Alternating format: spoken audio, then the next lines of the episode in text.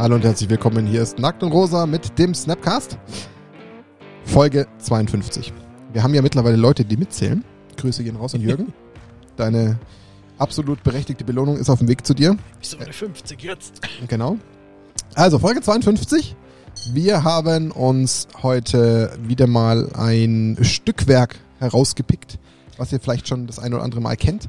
Die Tage werden kürzer und ähm, dadurch, dass es früher dunkel wird, haben wir gedacht, wir liefern euch was fürs gemütlich auf die Couch legen, ein bisschen in der Magic Lore schwelgen, wenn ihr wieder dem guten alten Märchenonkel zuhört. Nein, es wird Der keine ASMR-Folge.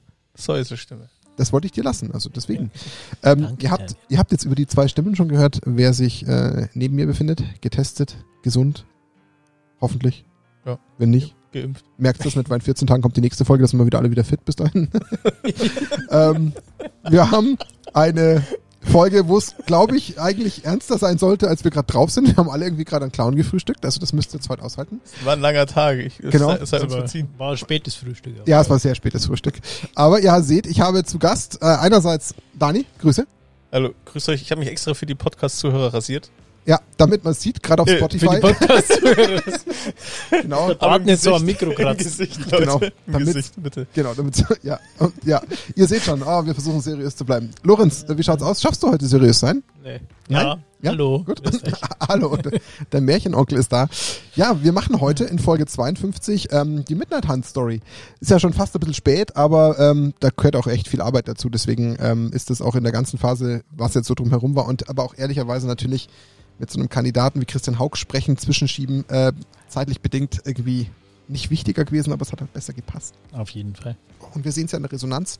Ähm, also gerade auch die Folge, die ist ja wirklich absolut durch die Decke gegangen. Kann man nicht anders sagen. Also ähm, extrem viel Zuspruch. Ähm, was mich auch freut. Also ich fand es tatsächlich richtig cool, dass die Leute auch, die eigentlich eher die Magic-orientierten ähm, Spieler sind, sich das Ganze angehört haben. Also da habe ich echt auch aus dem Lager sehr, sehr viel Feedback bekommen, dass die Flash and Blood Leute, mit denen ich ja auch viel auch über den deutschen Discord zu tun habe, da dranhängen. Das war mir irgendwo klar. Aber äh, Grüße an alle und danke, dass ihr euch das angehört habt, auch wenn ihr eigentlich eher dem klassischen Magic-Lager angehört. Auf jeden Fall. Habt. Und was man auch noch dazu erwähnen sollte, ähm, James White hat einen Tweet Oh, von uns stimmt. geliked. Oh, du hast es ja. vergessen, stimmt.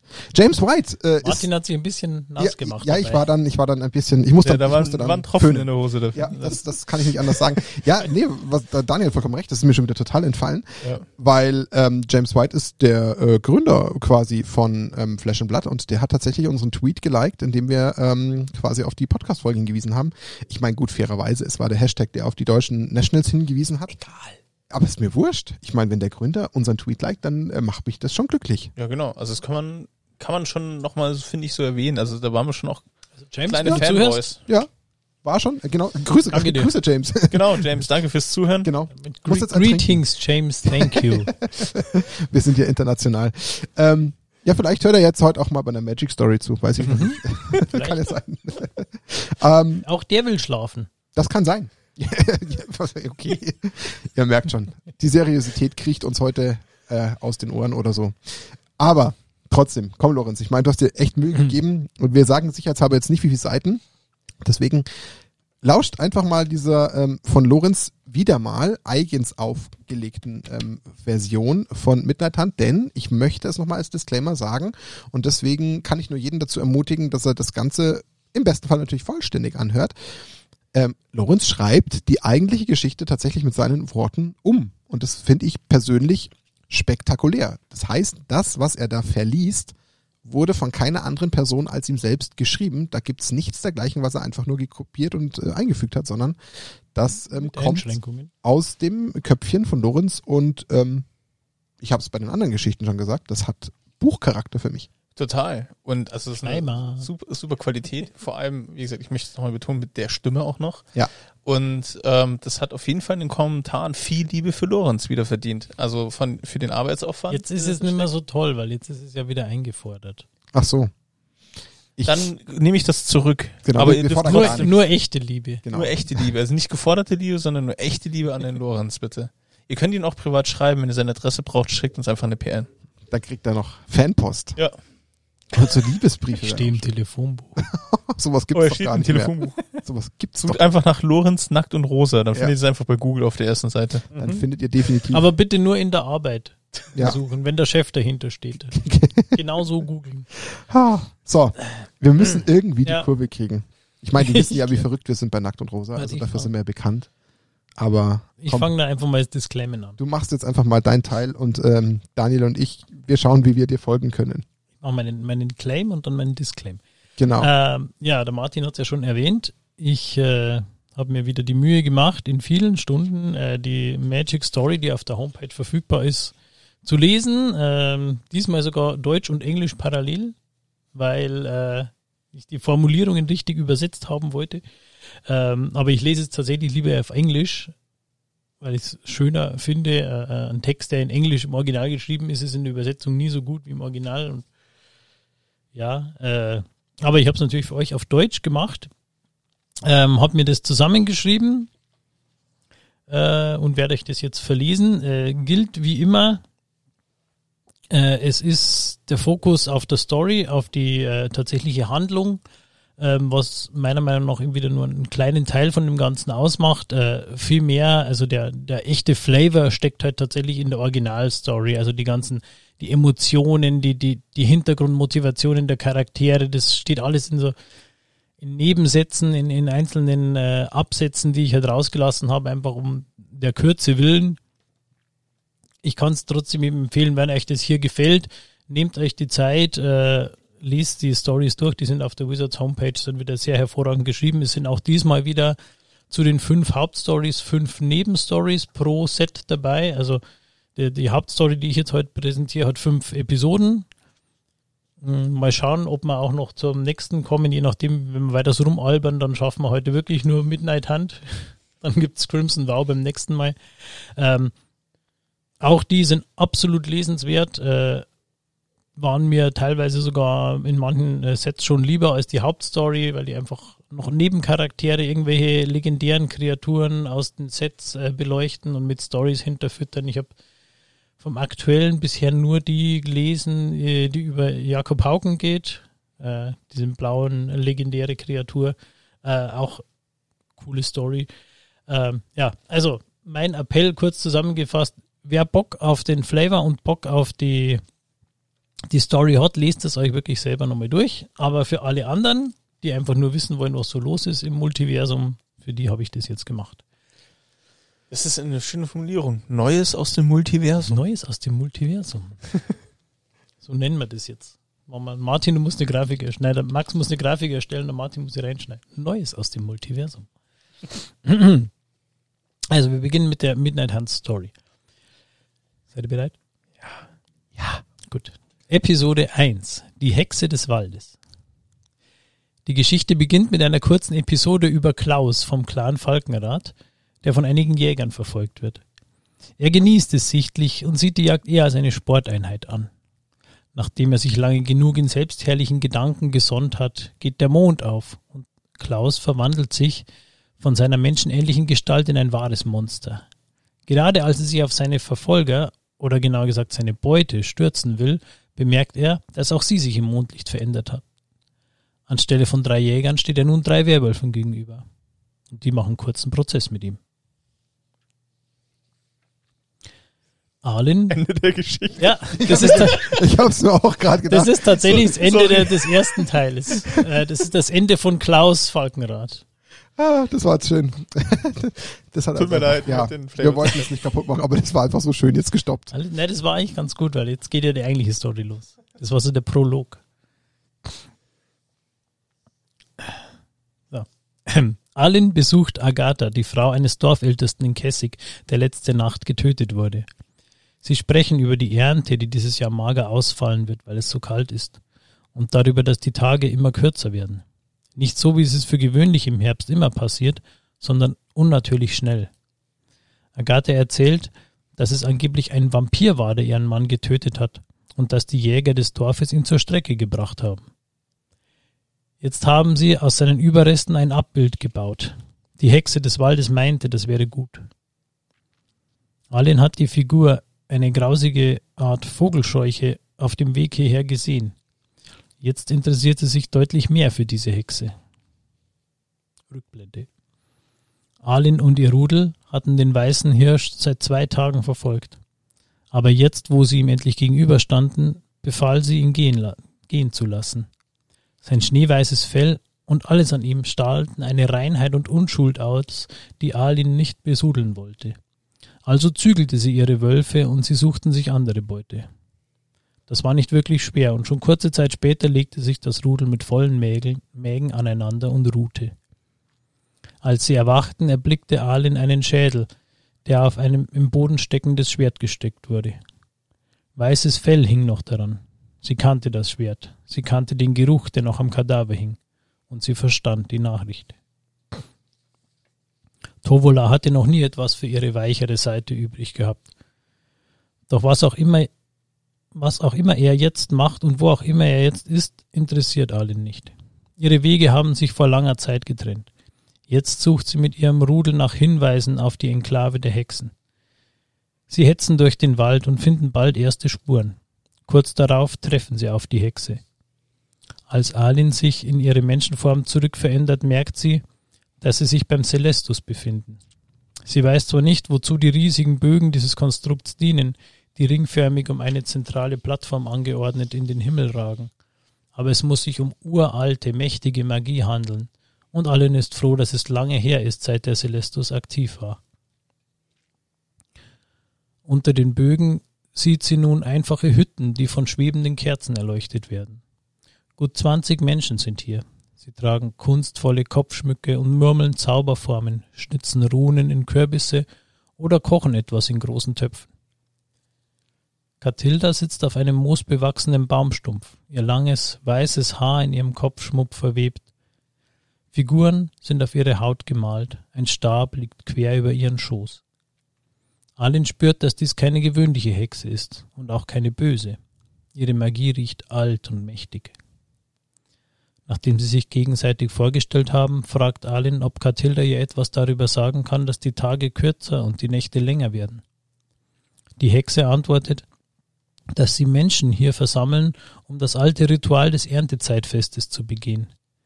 Wenn sie genügend Anhänger findet, können sie mit dem Ritual den Celestus reaktivieren und so das Gleichgewicht von Tag und Nacht wiederherstellen. Doch dazu brauchen sie den Mondsilberschlüssel. Alin hält nichts von der Idee. So viele Menschen zu versammeln gleicht einer Einladung zum Festmahl für alle Monster Innistrats. Doch Katilda hat keine Angst. Sie glaubt an die Schutzzauber und Verteidiger, die sich gegen jede Bedrohung von außen stellen. Und sie glaubt, dass es keine andere Möglichkeit gibt, der heraufziehenden ewigen Nacht Einhalt zu gebieten. Bevor sie weiterreden können, schallt ein Heulen durch den Wald. Alin kennt dieses Heulen, seit sie es vor zwanzig Jahren das erste Mal gehört hat. Seit jener Nacht, als er sie geholt hat. Seit jener Nacht, als sie zum ersten Mal Blut geschmeckt hat seit jener Nacht, als sie zum ersten Mal Freiheit geschmeckt hat. Das Heulen von Tovola. Soweit zur ersten Episode. Wie hat jetzt der ganze, also die ersten zwei Absätze, wie haben jetzt die zusammengepasst? Ähm, ersten Absatz, der spielt in der Gegenwart, wo sie bei der Frau, also bei dieser Dorfältesten ist, und dann kommt eine kurze Rückblende, ähm, wo sie äh, es, es, sind eigentlich immer wieder Rückblenden da in ihre Vergangenheit zusammen mit Tovola und diese Episode mit dem weißen Hirsch war so ganz charakteristisch für sie, weil sie sich halt entschieden hat, dieses, dieses reine und, und, und äh, irgendwie unbefleckte Wesen, diese, diese rein weißen, diesen rein weißen Hirsch leben zu lassen. Und äh, am nächsten Tag äh, wacht sie auf und es sind nur noch die Überreste von ihm da. Und äh, was jetzt nicht drin steht, äh, das ist das Schwert von Tovola. Also Tovola hat dieses, Dings erlegt, äh, diesen mhm. Hirsch erlegt, um mir ganz klar zu sagen, diese Weich, dieses Weicheigehabe ist nicht in seinem Sinn. Okay. Und äh, dass der Klaus da von den Werwölfen zerrissen wird, das ist quasi mehr oder weniger so das Intro, um einfach mal in, in, in Innistrad reinzukommen. Genau. Okay. Genau. Äh, das ist, es ist wohl auch dieser äh, Vampir, von dem dann die Agathe erzählt. Der den anderen. Genau.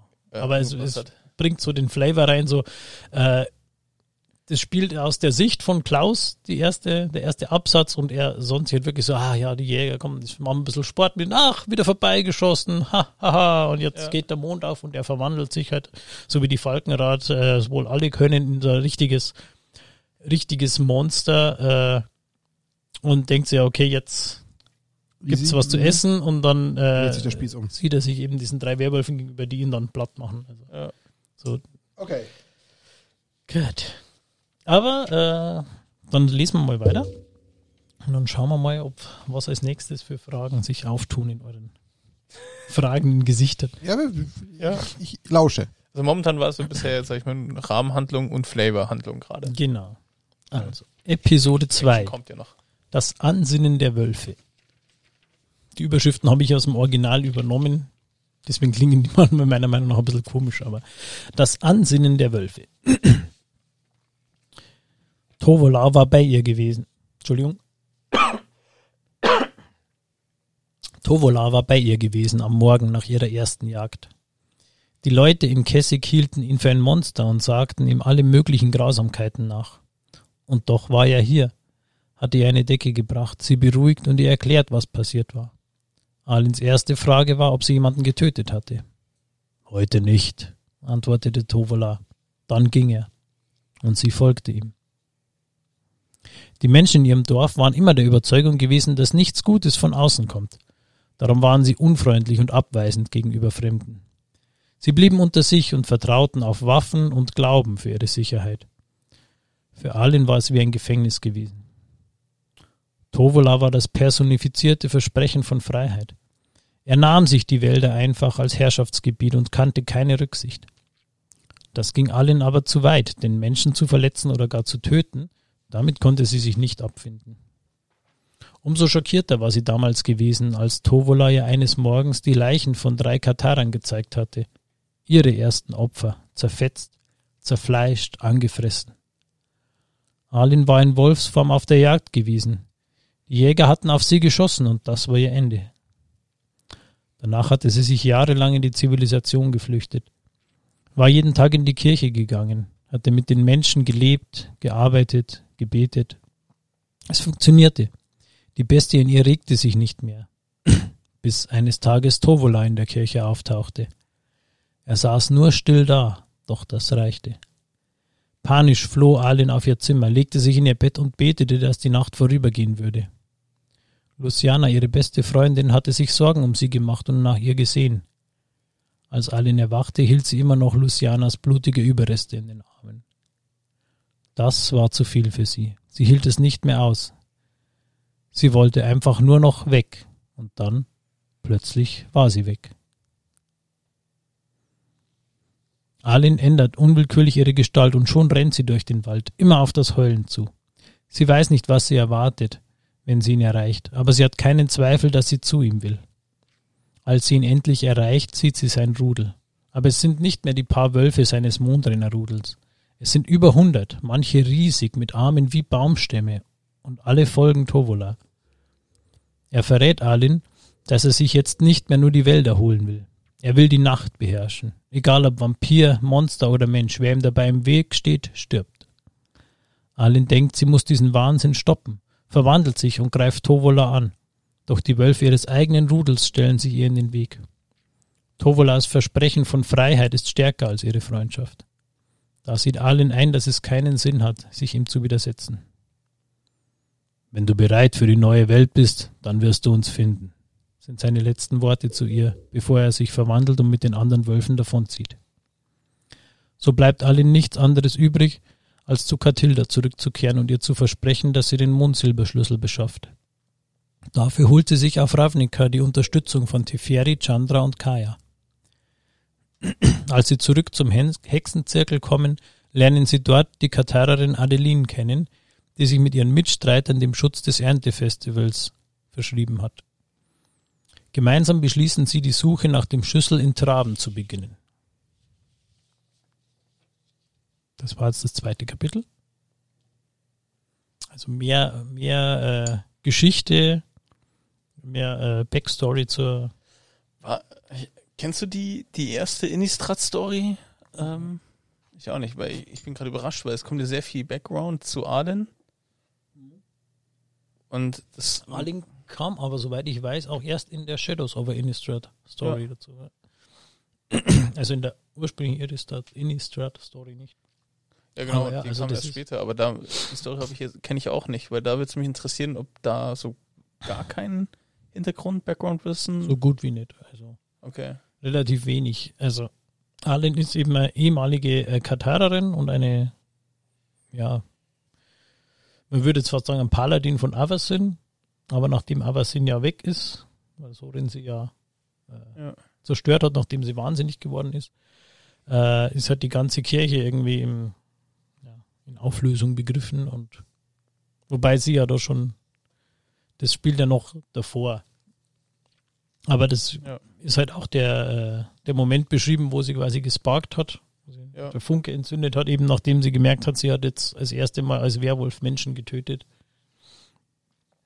Also eigentlich, eigentlich ihre beste Freundin, weil davor hat sie ja die Katara. Stimmt, ja, Entschuldige.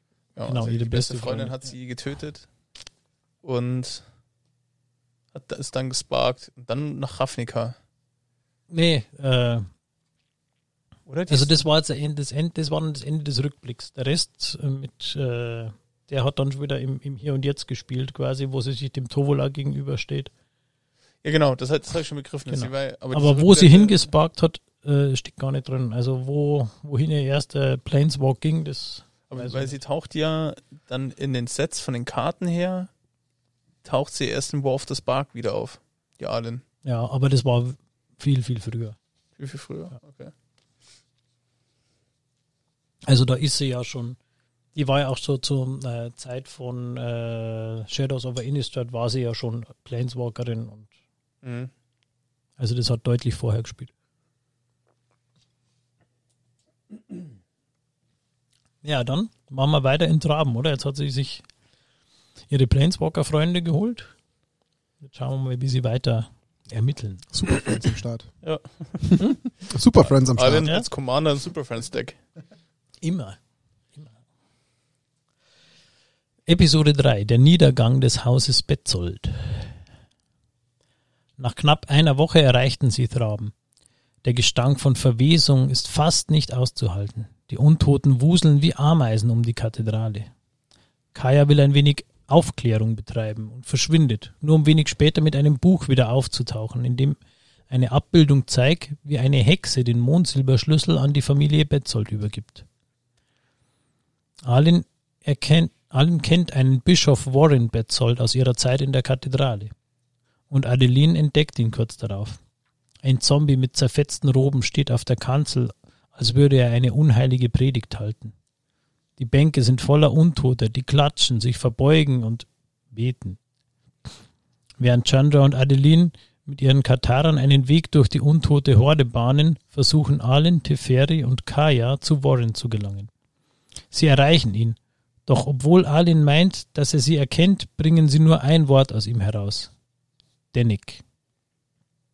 Also bringt sie ihrem alten Lehrer die allerletzte Ruhe und dann brechen sie nach Gaven auf, in die Siedlung, wo die Betzholz zu Hause waren.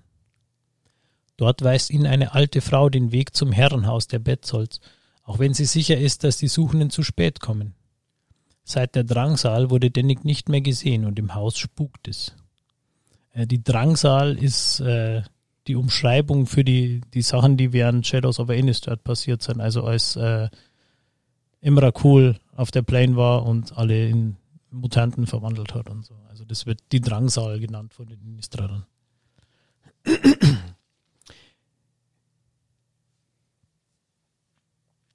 Äh, wenige Minuten nachdem Kaya in das Herrenhaus vorausgegangen ist, spukt es dort nicht mehr. Die anderen finden sie im ersten Stock, wo sie den Geist von Dennick aufgespürt hat.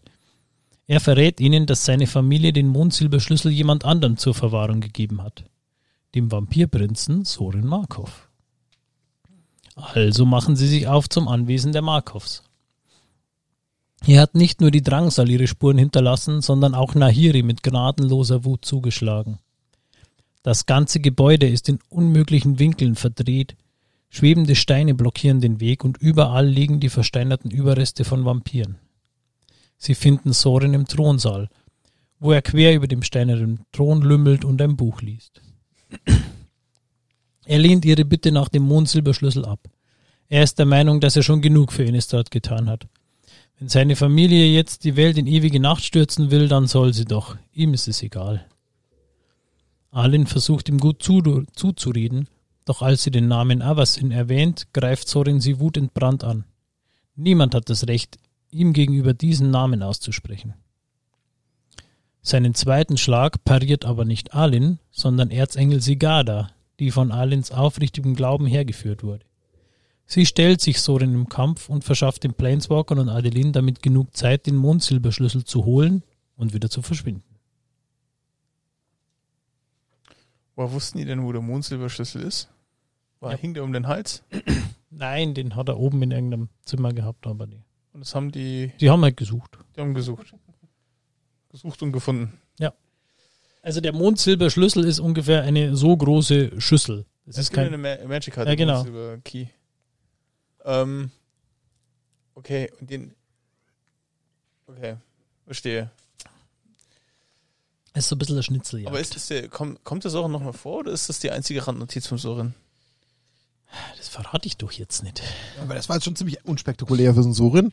Ja, genau. Also chillt ein bisschen, dann. Liest ein Buch? Dann liest ja, flippt halt aus, als sie äh, halt Avasin erwähnt. Und Aber und was, was ich mich frage, die drei Planeswalker mhm. sind nicht stark genug, um den Sorin in den Griff zu kriegen. Die brauchen eine Sigada dafür, die aus dem heiteren Himmel herkommt. Ja.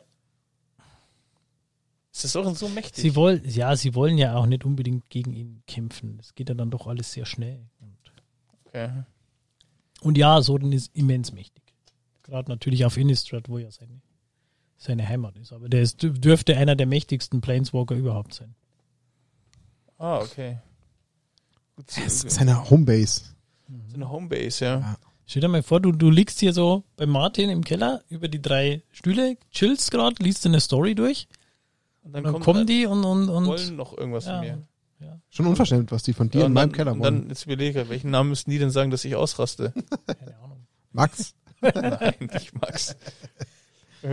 Wenn es jetzt Max wäre, müsste man sagen Eldrasis. Ja, und dann fängt der Martin auf einmal über Mulligan zu sprechen oder sowas und dann flippe ich völlig aus. Oder Screw oder sowas. Ja. Okay. Gut.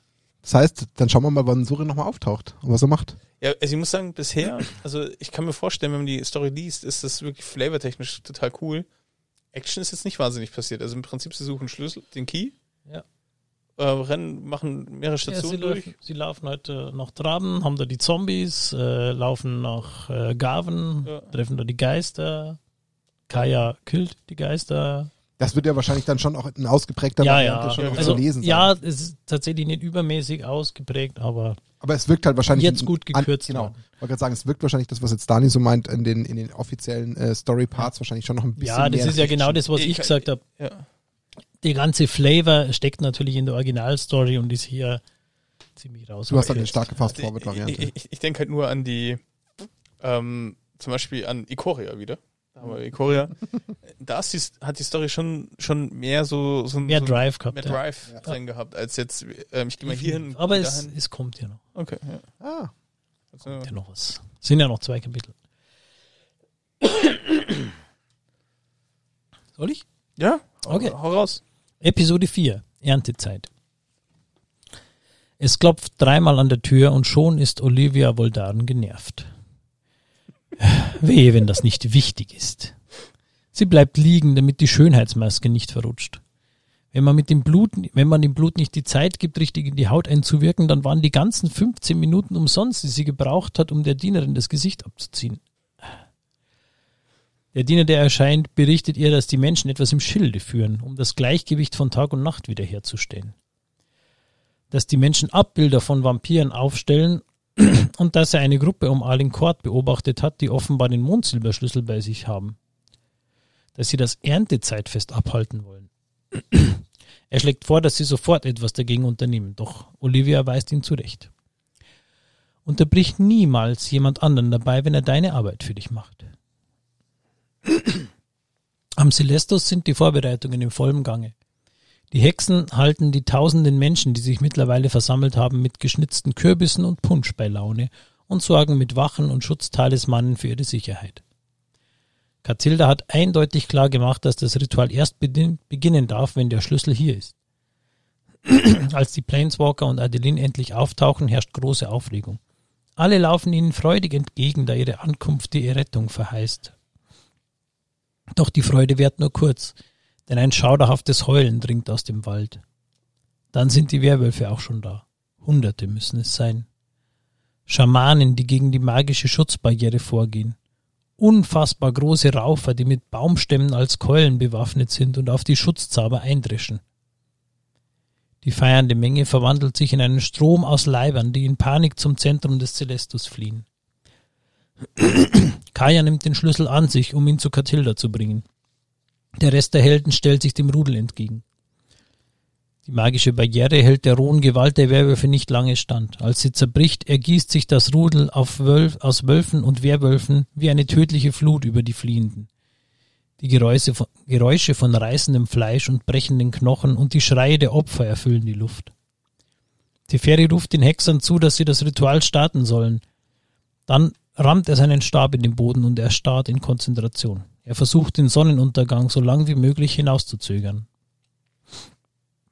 Mit Chandras Feuer und Adelins Kataran schaffen sie es, den Ansturm zu verlangsamen, damit sich die Menschen in Sicherheit bringen können. Alin schafft es, bis zu Tovola vorzudringen. Ruf sie zurück, lass es aufhören, schreit sie ihm entgegen. Doch er grinst nur und schüttelt den Kopf. Nein, ich lasse der Natur ihren Lauf. Sie beginnen einen Kampf, währenddem Alin immer wieder versucht, Tovola zu überzeugen, dass er den Angriff abbrechen soll. Tovola dagegen will Alin dazu bewegen, endlich ihrer wahren Natur nachzugeben und nicht gegen den Wolf in ihr anzukämpfen. Es erinnert Alin an ihren letzten Kampf mit ihm.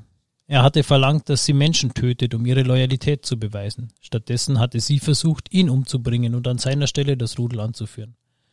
Damals hatte sie versagt und sie beide trugen noch die Narben dieses Kampfes. Doch diesmal wehrt sie sich gegen die Transformation. Sie glaubt, dass sie nur dann ihren Standpunkt vertreten kann, wenn sie Mensch bleibt. Aber als sie von den Wölfen ihres eigenen Rudels angegriffen wird, die sich auf Tovolas Seite geschlagen haben, als er auf ihr kniet und sie anschreit, da weiß Alin, dass das hier nur auf eine Art enden kann. Mit Blut, Zähnen und Klauen. Als die Sonne untergeht und sich der Tag in die Nacht verwandelt, da wandelt auch sie sich. Cliffhanger.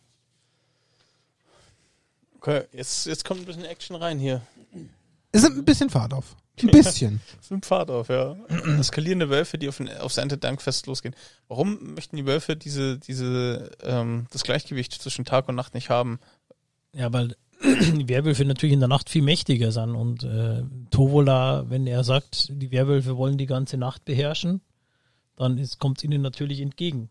Dass, wenn ewige Nacht ist, sind sie Haben ewig die stärker. Vampire auch Interesse, das ewige Nacht ist schon auch, gell? Die, die finden Nacht auch geil. Vermutlich auch und die Geister auch und die Zombies eigentlich. Also Eigentlich, alle- eigentlich alles außer die Menschen. Okay. Nachdem auf Innistrad ja auch alles, was kein Mensch ist, darauf aus ist, Menschen zu töten, haben eigentlich relativ viele Interesse dran. An dieser. Die sollten echt umziehen dort. Also, echt eine ungemütliche Gegend. Ja, aber das macht es ja gerade aus, das Gemeinschaftsgefühl, dass die Menschen sich immer dagegen stemmen. Es Ja, gibt, ich würde es auch nicht machen. Ich würde da auch nicht wohnen. Aber es gibt, es gibt tatsächlich die Karte, oder? Wo die Werwölfe das Erntedankfest stürmen, da gibt es die Mhm. Magic-Karte davon. Storm the Festival. Ja. Die sieht ziemlich cool aus. So vom, von Artworks her. Ja Habe also, ich, hab ich eigentlich schon erwähnt, vielleicht ist es ganz gut, dass ich es noch nicht durchgelesen habe. Ich habe tatsächlich so eine kleine Werwolf-Phobie.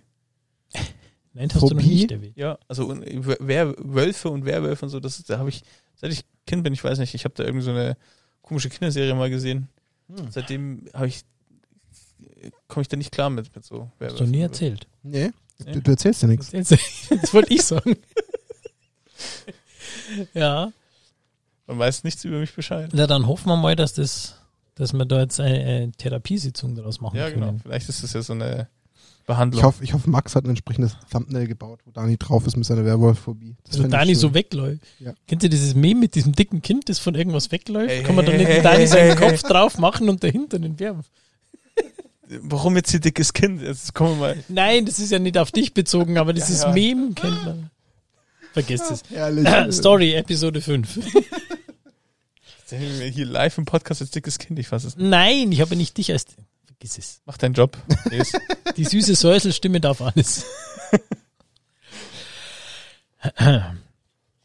Episode 5. In der Umklammerung der Nacht. Wie in Raserei drischt Allen auf Tovola ein, reißt blutende Wunden, doch er grinst nur. Packt sie und wirft sie zu Boden. Das Lächeln macht sie wahnsinnig, sie springt ihn wieder an, doch er greift sie erneut und schleudert sie gegen einen Baum, der von der Wucht des Einschlages zersplittert. Ein Stück Holz hat sich in ihre Schulter gebohrt. Allen packt es mit beiden Pranken, zieht es aus ihrer Schulter und rammt es Tovola ins Bein. Das reicht, um das Grinsen verschwinden zu lassen.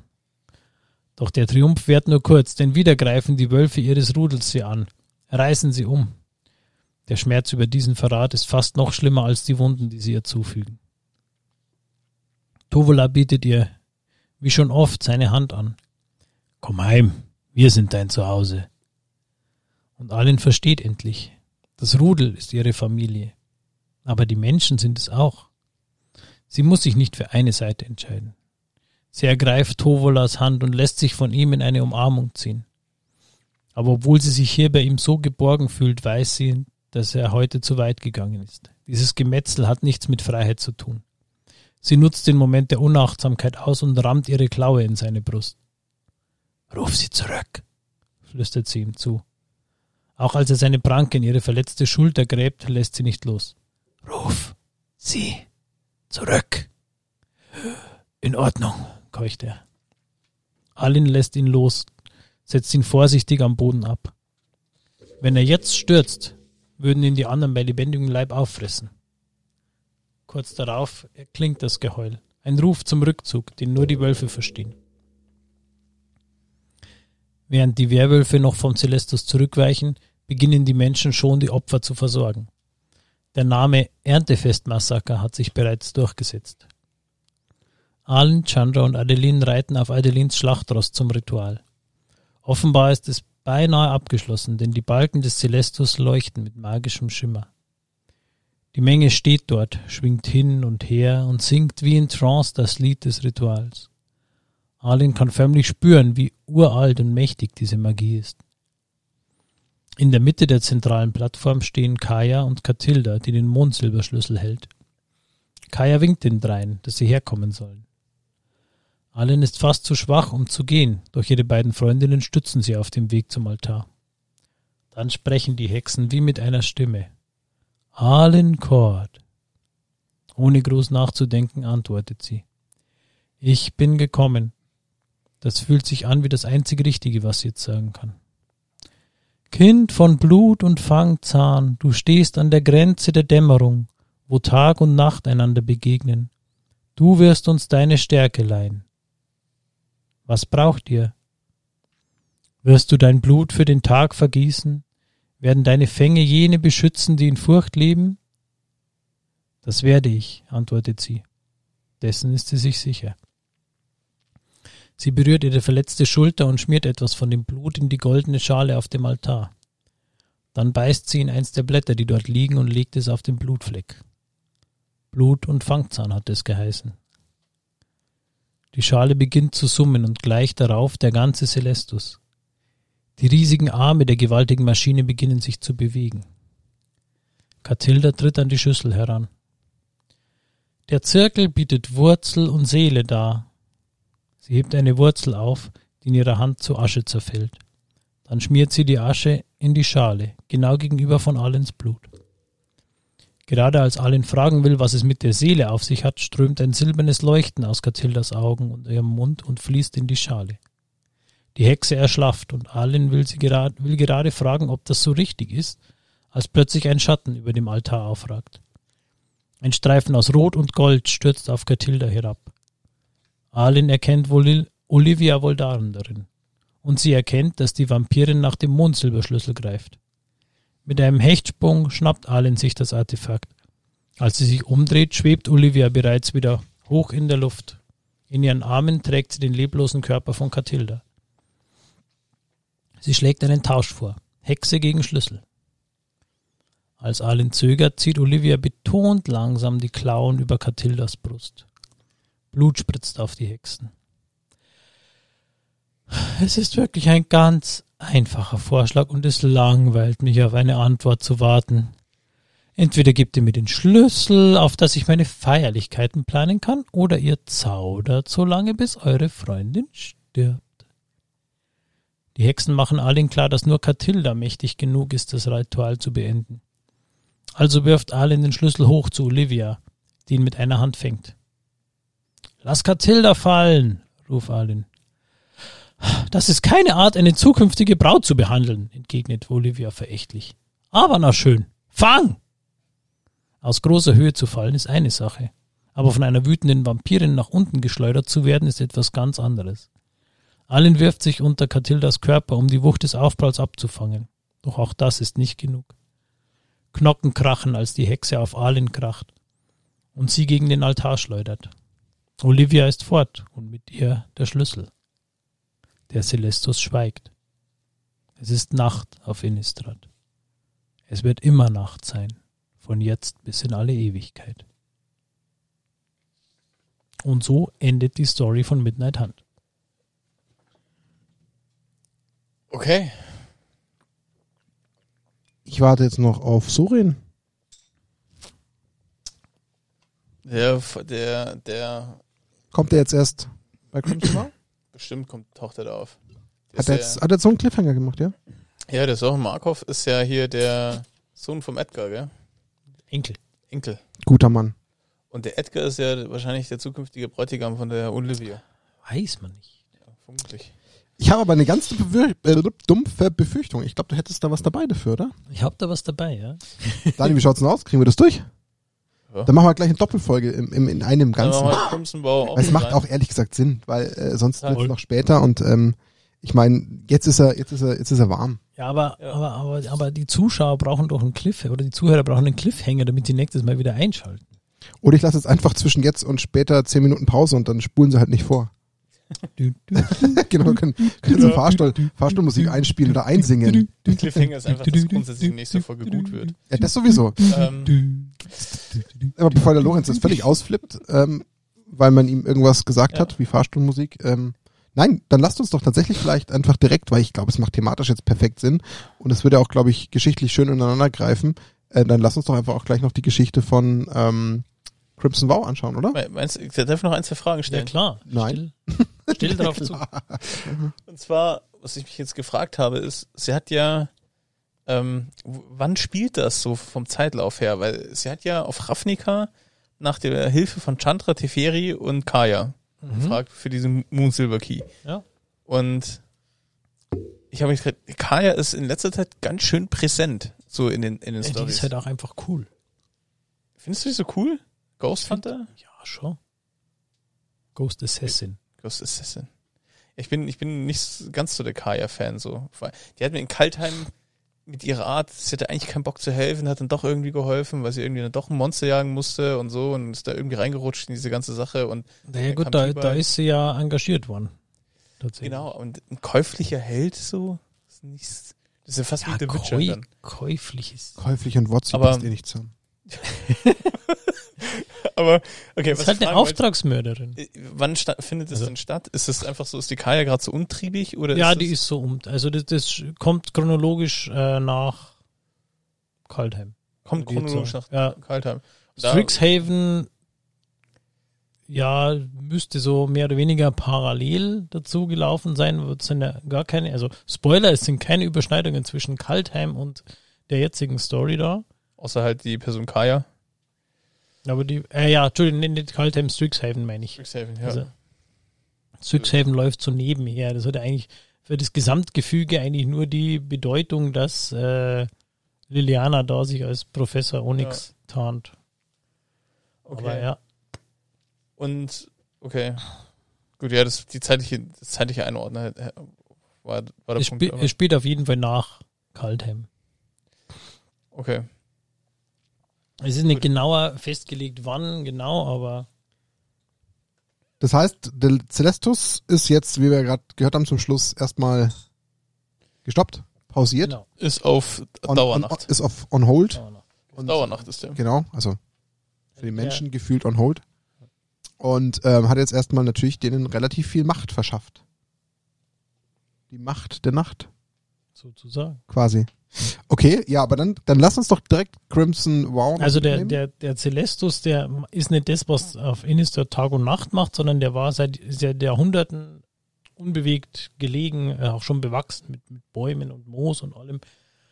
Der ist halt nur für dieses Ritual da. Also mit dem Ritual wollen sie halt das wieder richtig setzen, sozusagen den Tag-Nacht-Rhythmus, der aus den Fugen geraten ist. Genau. Genau. Und das ist aber schief gegangen. Das ist Jetzt ist halt quasi fehlkonfiguriert. Nee, gar nicht, der ist halt einfach nicht aktiviert Ach, worden, nicht tatsächlich. aktiv. Okay. Okay, so rum halt. Also, es das hat halt Aktivierungsritual. Ja, ja, genau. ist So, einfach ja. Wegen Tod äh, unterbrochen. kurzzeitig nicht verfügbar. Wegen Tod. Wegen Tod.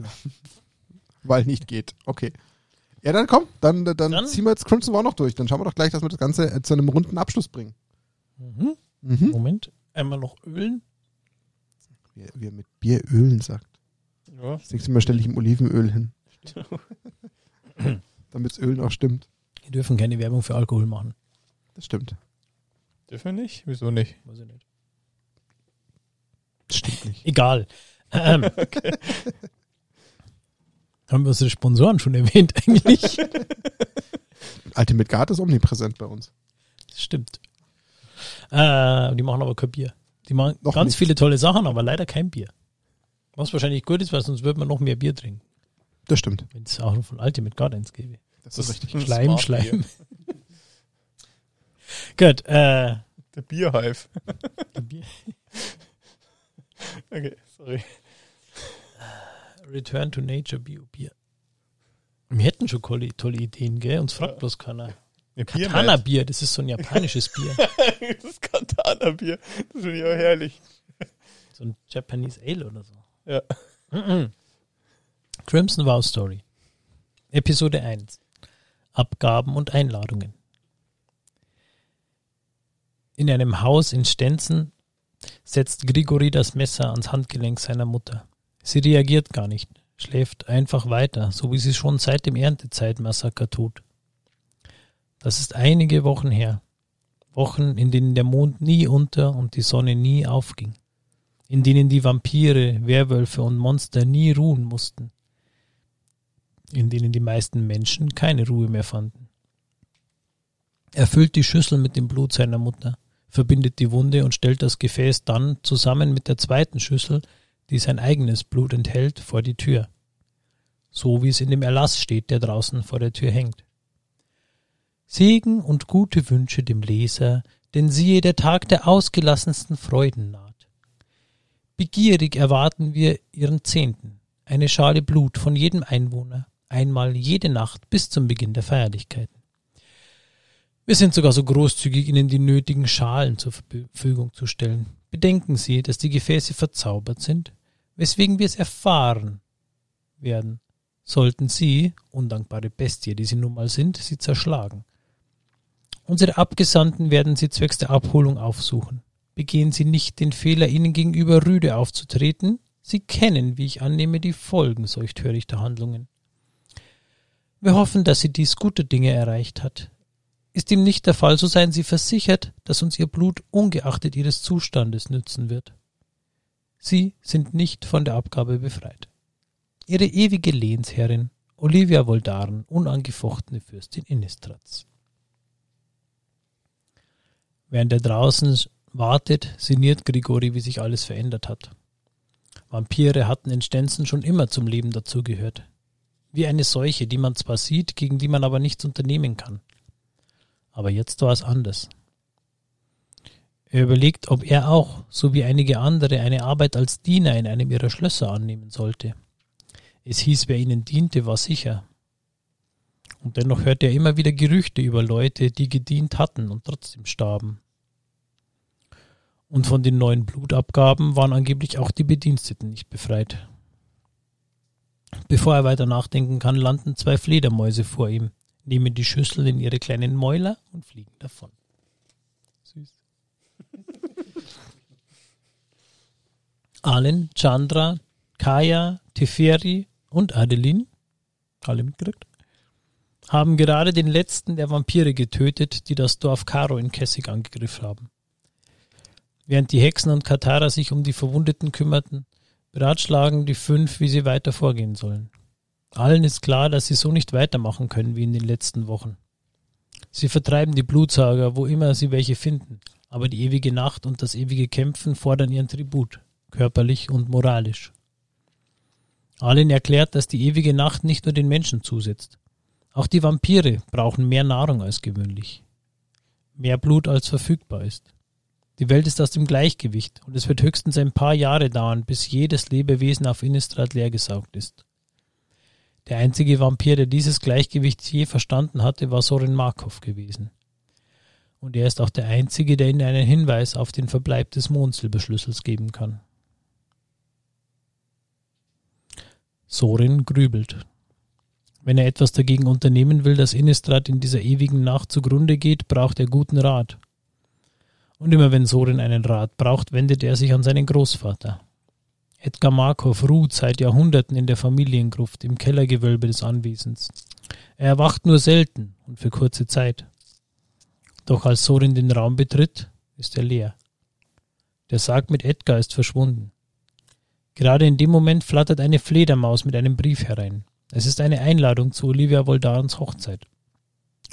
Und als ob das noch nicht genug Ärgernis wäre, hört er plötzlich Stimmen in der Bibliothek. Natürlich sind es wieder diese Planeswalker und ihre neue Katara-Freundin. Aber Soren ist erfahren genug, um seine Kontenance zu bewahren. Er zeigt ihnen die Einladung und erklärt ihnen, was sie bedeutet. Wenn Olivia Voldaren Edgar Markov heiratet, wird sie zum Oberhaupt der mächtigsten Vampirfamilie in Innistrad und damit faktisch zur Herrscherin dieser Welt. Alin wirft ihm einen entschlossenen Blick zu, dann zieht ein Lächeln über ihr Gesicht. Scheint, als müssten wir eine Hochzeit crashen. Aber der ist doch schon so alt, der Edgar. Ist doch bestimmt schon runzelig. Komisch. Kann man sich gar nicht vorstellen, dass eine junge, attraktive Frau einen alten, mächtigen Mann heiratet, gell? Aber warum hat der Soren da so ein Problem mit? Das kann ihm doch so wurscht sein. Der ist Ja, eifersüchtig. so war es ja in der letzten, also in, in der Midnight Hunt Story hat er das ja gesagt, er hat genug für Innistrad gemacht und dann, mein Gott, wenn sie es jetzt zugrunde richten wollen, sollen sie doch, aber Ja. das ist halt eigentlich nicht sein Naturell. Er ist zwar so, so ein, so ein gnatschiger, alter Grandler, aber ihm liegt halt was an der Welt. Ich meine, er hat immerhin Avacyn erschaffen, was ihn fast einen Großteil seiner Kraft gekostet hat, nur um einen, einen Beschützer für die Welt äh, zu erschaffen. Und ja, es ist ihm halt nicht egal, was aus seiner Heimat wird. Aber das Erntedank-Massaker hat nichts mit dem Meathawk-Massaker zu tun, oder? Nein, das Meathook-Massaker ist einfach nur eine ziemlich widerlich teure Karte. So kann man es auch erklären. Okay. Dann schauen wir mal, ähm, wie die Party gecrashed wird. Weil, Ach, das dauert noch. ja, ja, aber das ist ja trotzdem mal so ein bisschen jetzt hier dieser Aber Versteckte um, Faden. Um, das, um das quasi nochmal so aufzugreifen, das heißt dann, nachdem dieses Erntefestival ähm, kaputt gegangen ist, also Olivia den Schlüssel geklaut hat, sind die andere, sind die Planeswalker plus die Katarerinnen halt losgezogen und haben halt Dörfer verteidigt gegen die ewige Nacht, gegen die Genau. Monster. Was ist mit der Katilda passiert, die ja eigentlich gerettet worden ist, wobei ja ihre Seele in diesem Moonsilver Key drin ist? Also, also sie ist nicht gerettet worden. Der Körper ist auf jeden Fall übelst, äh, also Übelst im Eimer. ja, also sie ist auf jeden, sie ist halt aus 15 Metern Höhe mit Gewalt runtergeschleudert worden und da auf den Boden aufgekommen. Und davor ist ja eh schon ihre Seele in diesen Schlüssel rein. Mutmaßlich. Mutmaßlich. Aber, okay. Also von Katilda ist keine Rede mehr. okay. Ja, Ja, Hat sich, genau, dann, also die, aber dann hat sich das ja, dann hat sich das ja total gelohnt, den Schlüssel dagegen sie einzutauschen, um dann eine tote Frau zurückzubekommen. Das ist jetzt irgendwie ein schlechter Deal gewesen. Naja, sie da dachte, war ja, ja dass noch nicht tot. Olivia vielleicht das netter macht. So ist ja keine, dass die so überreagiert und runterschleudert. Da schwebt ein Vampir über dir 15 Meter, Er hätte ja gerade die Brust dieser Priesterin auf und dann gehst du davon aus, dass sie sie dir einfach rüberreicht. Hätte sein können, dass die vielleicht mal nett ist. Ich meine, dafür behält sie ja die ganze Nacht. Gut, ich meine, Planeswalker heißt ja nur, dass sie mächtig sind, sondern es muss ja nicht heißen, dass sie klug sind. Also von Das stimmt. ja, gut. Ich überlege gerade, ob es einen richtig doofen Planeswalker gibt. Richtig doofen Planeswalker. Vor drei Jahren hätte ich noch gesagt Tibalt wegen seiner lächerlichen Karte, aber den Ja. haben sie ja mittlerweile auch zum anständigen Bösewicht aufgebaut. Der ist übel. Ich habe letztens erst gegen den wieder spielen müssen. Im Was- Standard. Was sagt das? Welch? Ach so, du meinst, ja, der Äh, neue, der neue. Der neue, Tibalt, ja, der ist fies. Übrigens, was ich auch noch sagen wollte, vorher zu unserer Limited-Diskussion, diese Halbreacher-Krake, die jetzt in dem im Set drin ist, die ist auch so absurd stark. Die ist böse, ja. Die ist richtig absurd stark. Wenn die mal liegt, du hast, du hast keine Chance mehr. Ja. Aber gut. Daniel hat so ein kleines Trauma. Hat er uns vorhin schon berichtet. kommt die eigentlich vorher in der Story, die Krake? Nein. Also Das ich, ich, habe noch passen. nicht die, die ganzen äh, Dings gelesen. Die ganzen Nebenstories. Vielleicht gibt es da eine Kraken-Story. Schreibt in die Kommentare, wenn ihr es wisst. Aber Okay, Story die Story zu Toxrill und Gnorlock würde mich auch noch interessieren. Also was eine der krassesten Story oder eigentlich meine Lieblingsstories aus dem Shadows over Innistrad Blog ist die äh, Gitrock Monster Story. Mhm. Die, also wenn ihr eine Story lesen wollt aus Innistrad, lest die Gitrock Monster Story Okay. aus dem Shadows over Innistrad. Merken wir uns. So, Episode 2. Die schmerzliche Last der Annehmlichkeiten. Das heißt wirklich so. Hab, das habe ich nicht übersetzt. Im Voldaren Anwesenheit hat die Hochzeitsfeier bereits begonnen. Olivia, die Braut, hat sich noch nicht blicken lassen. Vampire mögen ja ewig leben, aber das bedeutet nicht, dass sie nicht streitsüchtig und reizbar wären. Und so laufen schon fünf Duelle unter den Gästen, wovon eins in einer Ausweidung geendet hat.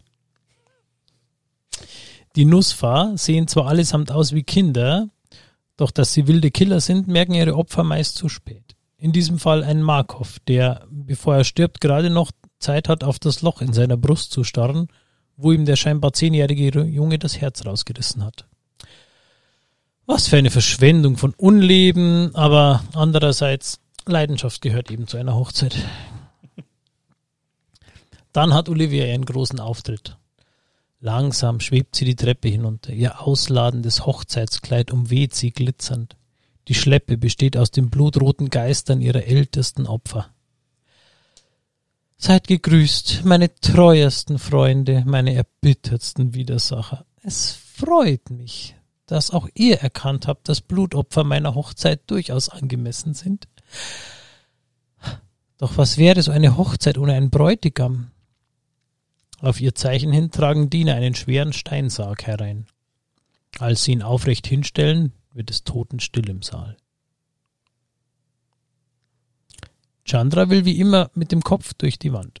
Doch diesmal hält Teferi sie gerade noch rechtzeitig zurück, bevor sie die magische Barriere berührt, die das Voldaren-Anwesen vor unbefugtem Zutritt schützt. Vermutlich würden die Schutzzauber selbst eine Planeswalkerin zu Asche verbrennen. Die beiden Vampirwachen am Eingang machen eine klare Ansage. Zutritt nur mit Einladung und nur eine Person pro Einladung.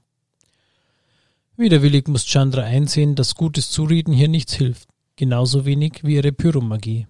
Und genauso wenig wie die kleine Armee aus wütenden Bürgern, Katarern und Söldnern, die sich etwas weiter hinten im Wald versteckt hält. Wenn sie frontal angreifen, würde es in einem Gemetzel enden, das dem Erntezeitenmassaker in nichts nachstünde. Der große Gedanke, der bloße Gedanke an das Schlachtfeld, an den Anblick der abgeschlachteten Männer, Frauen und Kinder, der sich für alle Zeit in ihr Gedächtnis eingebrannt hatte, reicht aus, dass Chandra alle Angriffspläne fallen lässt. Alin war es gewesen, die vorgeschlagen hatte, sich fein zu kleiden und wie eingeladene Gäste am Vordereingang aufzulaufen. Doch am Ende nützt alles nichts. Soren ist der Einzige, der eintreten kann, also geht er. Allein. Die beiden Wachen begleiten ihn. Unterwegs weisen sie ihn unnötigerweise darauf hin, dass sein schwarz-grauer Anzug nicht der Kleiderordnung entspricht. Dabei waren die gewünschten Farben ausdrücklich in der Einladung aufgeführt gewesen. Soren kümmert es nicht. Er verabscheut diesen unnötigen Pomp, den Olivia mit ihrem unendlich aufgeblasenen Ego hier veranstaltet. Er betritt den Saal, wo ein paar Musiker ein altes Lied spielen und einige Vampire dazu tanzen. Jedenfalls so lange, bis einen von ihnen der Hunger übermannt und er einem der Spielleute die Kehle rausreißt. Es widert Sorin an, wie man sich als Gast so von seinen Trieben mitreißen lassen kann, dass man das Entertainment ruiniert. Aber sie sind hier alle so. Seit Jahrtausenden schon. Er geht weiter. Die Räume im Voldaren-Anwesen sind dafür gebaut, dass man sich darin verläuft. Unzählige von Olivias Feinden haben sich hier schon verlaufen und fanden ihr Ende durch versteckte Fallen, bewegliche Treppen oder Hinterhalte ihrer Gastgeberin. Alles hier im Haus folgt Olivias Willen. Die anderen Gäste sehen entweder demonstrativ weg oder starren ihn schamlos an. Und sie reden über ihn, lästern, reißen Witze. Sorin denkt daran, dass er es war, der ihnen diese Existenz ermöglicht hat. Und er hasst es. Als er den Ballsaal betritt, verkündet ein Herold. Ich präsentiere den äußerst willkommenen, sehr verehrten Sorin Markov. Nach ein paar ausgesucht freundlichen und offensichtlich geheuchelten Sätzen greift Olivia zu einem Messer, ritzt sich die Hand und lässt ihr Blut auf den Sarg fließen. Sorin weiß, dass es durch die Rillen im Stein nach innen fließen wird und dass Edgar Markov in dem Moment erwachen wird, in dem das Blut seine Lippen berührt. Er wird von dem Schock überwältigt sein und seine Erinnerungen und Emotionen werden sich mit denen von Olivia mischen. Sorin selbst hat immer die allergrößte Vorsicht walten lassen, um seinen Großvater möglichst sanft zu wecken. Er kann sich nicht vorstellen, wie es sein muss, hier an diesem bizarren Ort aufzuwachen, aus dem Schlaf gerissen vom widerlichen Blut, dieser wahnsinnigen Olivia. In seiner Wut, Wut stürzt er sich auf sie aber ihre Wachen schaffen es Sorin mit gesegneten Silberketten zu fesseln. So kann er nur zusehen, wie sich Edgar Markov sein, aus seinem Sarg erhebt, von Olivias Handgelenk trinkt und sie verzückt anlächelt. Sorin fleht ihn an, gegen die Verzauberung anzukämpfen, doch der Vater aller Vampire auf Innistrad steht völlig unter Kontrolle von Olivia. Die Erkenntnis beraubt Sorin aller Kraft, aller Hoffnung. Er reagiert nicht einmal mehr richtig, als die Gastgeberin weitere Särge der Markov-Familie hereinbringen lässt und einen nach dem anderen mit ihrem Blut erweckt.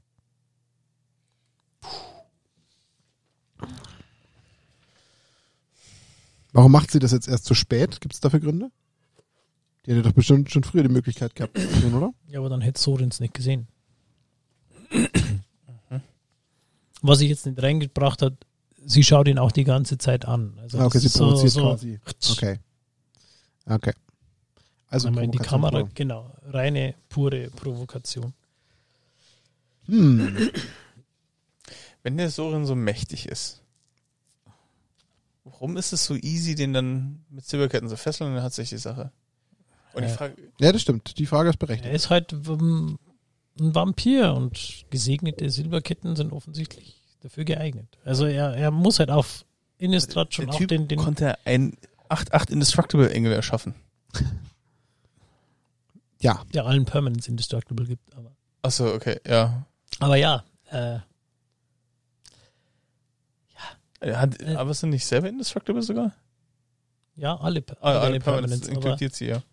Ähm, unabhängig davon, ja, es ist halt langweilig, wenn ich einen, äh, einen ja, ich sag jetzt nicht, Superman ist jetzt an, ja. Ja. Also den, den Superman reinschickt gegen äh, normale Verbrecher ist halt auch langweilig. Der braucht auch seine Superschurken. Und so ist es halt auch da. Einen, einen allmächtigen Helden irgendwo reinzuschicken. Ist halt. Außerdem, was hier gar nicht rauskommt, Selbstzweifel von Sorin, seine, sein ganzes Innenleben, das da ausgeleuchtet wird. Die Tatsache, dass er mit seiner Familie seit Jahrtausenden zerstritten ist. Außer mit seinem Großvater. Ja. Also auch, äh, es steht da drin, also sie erweckt, sie hat absichtlich seine meist verhassten Tanten, Onkel, also die aus seiner Familie, die er am wenigsten mag, handverlesen und nur die hergebracht und erweckt nur die. Okay. Also es ist alles einfach nur da, um den Sorin zu demütigen. Und warum macht die Olivia das? Was hat sie denn für Interesse, den Sohn zu demütigen? Das kann, könnte ihr doch eigentlich auch egal sein. Ja, aber so ist sie nicht. Aber warum ausgerechnet ihn? Weil er, Den ganzen Aufwand nur für ihn. Nur, weil er der mächtigste Vampir bisher auf Innistrad war und sie ganz klar zeigen muss, wer jetzt dann der Boss ist. Okay. Also sie will im Endeffekt eine reine Machtdemonstration und einen Machtwechsel provozieren. Und das halt ähm, mit allen Mitteln und dann halt mit dieser inkludierten Demütigung, um halt auch zu zeigen, Der Schicht- Das ist halt auch einfach balsam für ihr immenses Ego. Sagen, wenn sie wenn sie es Sorin reinwürgen kann, dann kann sie es jedem reinwürgen. Gut, das ist natürlich valide von der von der Denke. Ähm, ist befremdlich, dass du das nachvollziehen kannst, aber ja, ich find's auch befremdlich, aber es ist okay. Martin Voldaren. Martin wollte. Ja, ich Ihr habt es hier zuerst gehört. kann mich mit Vampiren an sich ganz gut anfreunden. Aha. Im echten Leben. Dann schauen wir mal, wie es Okay, weitergeht. also Martin hat eine Affinität zu Vampiren. Ja. Okay. Das ist interessant. Das sollten wir mal irgendwann mal tiefer erörtern, wo das Wird er dann billiger, wenn man mehr Vampire hat, oder? Auch das. Wenn er Affinität hat. und, Ja. Und wenn Martin das Spielfeld ändert, bringt er ein 1-1-Vampir mit. Ich habe Eminenz. Sowas von. Die graue Eminenz. Natürlich ist zwar, Martin okay. unsere graue Eminenz. Ich bin die graue Eminenz, genau. Chapter 3, oder? Ja. Oder? Episode 3, je nachdem. Episode 3. Oder möge für immer schweigen. Er meint uns. Ja, das war's. ich schweige jetzt für immer. Ich habe die zweite Alternative gewählt. Ähm, Während Sorin noch darüber sinniert, wie lange Olivia wohl diesen Tag geplant hat, jedes Detail, jeden Moment bis ins Kleinste, ergreift die Braut das Wort. Sie kündigt eine Überraschung an, ein Geschenk für ihren Bräutigam. Von der Decke senkt sich etwas herab und unfassbares Grauen ergreift Sorin, als er erkennt, was es ist. Sigarda, der letzte Erzengel Innistrad, gefesselt und wehrlos, wird an Seilen zu ihnen herabgelassen. Endlich wird Sorin klar, was Olivia wirklich vorhat. Da, da, da. Vor unzähligen Jahren zwang sein Großvater ihn, das Blut eines Engels zu trinken. Das machte Sorin und seine ganze Familie zu Vampiren. Wenn jetzt Edgar Sigardas Blut trinkt, würde ihm das die Macht verleihen, die Engel Innistrads zu kontrollieren. Und da sein Großvater wiederum unter Olivias Kontrolle stand, würde sich nichts und niemand mehr ihrer Herrschaft entgegenstellen können. Um diesen Plan umzusetzen, bräuchten sie noch etwas, um das Blut an seinen Trinker zu binden. Und der Mondsilberschlüssel wäre das perfekte Gefäß für diesen Zweck. Olivia und Edgar halten ihn nun in ihren Helden, in ihren Händen. Ein Vampir, der in einer grausamen Parodie als Bischof die Kirche, Entschuldigung, ein Vampir, der in einer grausamen Parodie als Bischof der Kirche Avasins verkleidet ist, tritt hinter das Brautpaar und bittet sie, ihr Ehegelübde zu sprechen. Olivia lässt es sich nicht nehmen, Edgar mit ihrem Schwur zu verspotten, doch der reagiert überhaupt nicht. Bevor sein Großvater an der Reihe ist, lassen die Wachen Soren einen Schritt näher kommen. Das reicht ihm. Mit seiner Blutmagie formt er aus dem Inhalt des Mondsilberschlüssels ein Schwert, das seine Ketten durchtrennt. Der Schwung lässt das Gefäß aus den Händen des Brautpaares taumeln. Dann endlich steht er vor den beiden, blutüberströmt, voll blankem Hass. Ich erhebe Einspruch. Sorin, erwidert Olivia und bleckt die Zähne. Du ruinierst meinen besonderen Tag.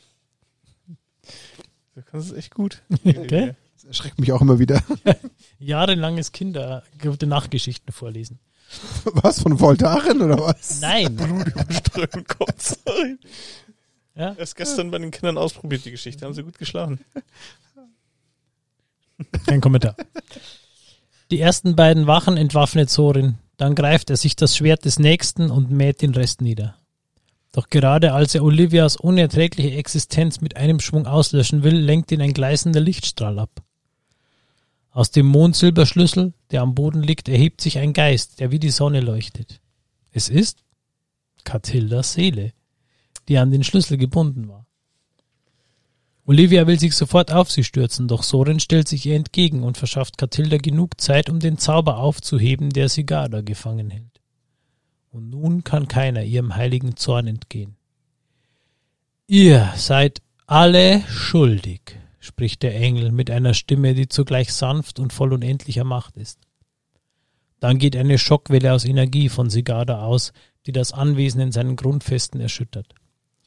Rings um Sorin herum werden die Vampire von herumfliegenden Glasscherben aufgespießt wie Nadelkissen. Er selbst schafft es aus dem Blut um ihn herum einen Schutzschild zu formen. Dann fällt ihm auf, dass das Glas nicht das einzige ist, was zersprungen ist. Vor dem Anwesen bemerken auch die anderen die Eruption im Inneren. Und sie sehen, dass die Schutzzauber in sich zusammenfallen. Chandra grinst. Dann kann die Party wohl losgehen. Wrath of God? ähm, wo, wo kam denn jetzt Sigada in deren Gewalt? Habe ich, das, hab ich das jetzt völlig verpasst? Nee, die, die haben, also das, Sigada hat gegen Sorin gekämpft, ja, im Ja. letzten Story. Und ist, ist das nicht Komm. aufgeführt, oder? Wollte es grad wird sagen. nicht erwähnt, aber Das vermutlich war sie halt von dem Kampf sehr geschwächt und ist dann irgendwie. Okay, weil ich dachte mir gerade, habe ich jetzt den Fänge Anfang einfach vercheckt und das nicht mitbekommen? Okay, gut. Also, also du, du bist zwischenzeitlich kurz eingenickt, Martin. Ach so, okay, ja, Der, der danke. Lorenz hat eigentlich eine halbe Stunde Mehr gelesen? mehr gelesen. Ach, Ja, danke. Dann bin ich ja beruhigt, dass ich jetzt dann nochmal aufgeklärt wurde. Danke. Ja, aber jetzt ist der große böse Plan. Dahin. Nee, jetzt ist er aufgedeckt. Ja, gut. ja, genau. Also sie wollte halt die Erzengel kontrollieren, um Ja. halt die Macht zu haben. Warum sie dafür den Soren jetzt unbedingt sich auf die Party einlädt, ich meine, den würde ich mir dann eher davon, davon fernhalten. Das war halt dann wahrscheinlich Ego-Gründen. Mit Demütigung. Ähm, Also sie braucht Edgar als mächtigsten Vampir, um das überhaupt äh, zu können. Also Ja. nur nur ein äh, unglaublich mächtiger Vampir kann überhaupt dieses Engelsblut sozusagen aufnehmen, aushalten und dann die, die Kontrolle über die Engel ausüben. Da hätte ja aber weißt du, was ich mir denke? Es war dieses Erntefest-Massaker. Das ist ja Wochen her, haben wir ja vorhin gelernt, aufgrund der Aktivitäten der Planeswalker, die ja dann wochenlang jetzt schon Dörfer schützen und so weiter und so fort. Das heißt, das ist Wochen her. Also die, die gute Olivia hat seit Wochen diese Schüssel. In dieser Schüssel ist Blut von Arlen drin, da ist, ist ein angebissenes Blatt von Arlen drin und da ist die Katildas Seele drin. Und in diesen Wochen hat sie diese Schüssel nicht sauber gemacht, sondern hat sich überlegt, hat, hat diese, dieses Blut und den ganzen Kram da drin gelassen und hat sich gedacht, ach Mensch, wenn ich das Blut auffange von der Sigada, ob da jetzt ein Blatt und ein bisschen Blut schon drin ist, scheißegal. Ich ja, es ist ja auch mächtige. Magie damit in diesem Schlüssel drin. Und sie brauchen den Schlüssel ja als Katalysator für Edgar, um diese Macht auf die, über die Engel auszuüben. Ja, ja, das, das habe ich schon verstanden. Also ich frage mich halt nur, also wenn, wenn ich das machen würde, um diesen Schlüssel als Katalysator zu nehmen, ich hätte dann halt wenigstens vorher den Kram vorher rausgetan, der da vorher drin Ja, war. aber kannst du die Seele raustun? Aber zumindest das Blut und das Blatt, oder?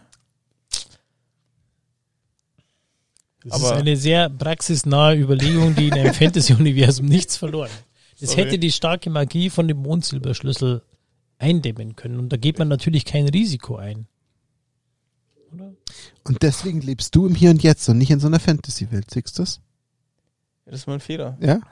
Du müsstest Ich- doch noch ein nee, bisschen auch relaxter die- werden. Ich will auch die Story nicht kaputt machen. Ich denke mir halt nur, wenn ich jetzt so ein Bösewicht wäre wie Olivia, wenn ich, wenn ich jetzt Daniel Voldaren wäre, der, der da unterwegs ist und ich möchte gerade so einen Engel aussaugen, dann würde ich doch schauen, dass mein Plan aufgeht, indem ich den Sorin erst gar nicht einlade, weil der könnte mir im Zweifel gefährlich werden. Und zweitens, dass ich, dass ich, wenn ich schon Blut trinke, dann wenigstens aus einem sauberen Gefäß. So, aber das, war, das ist nur so mein Gedanke. Aber vielleicht, die Olivia ist ja nicht, ist ja zum Gott, zum Gott sei Dank nicht ich. Aber Macht auch eine ziemlich schlechte Story.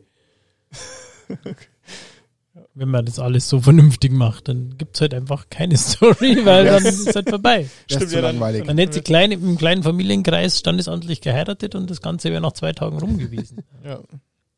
Stimmt. Und dann wäre wär die Sache gewesen, dann hätten sie halt die Zigarre sofort, nicht so zeremoniell. Mhm. Dann wäre der Podcast nach fünf Minuten rum.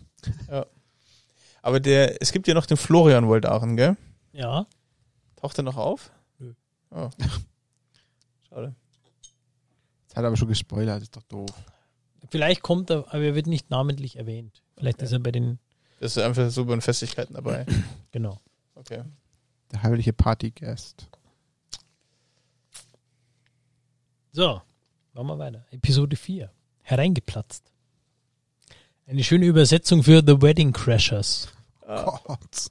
Hereingeplatzt.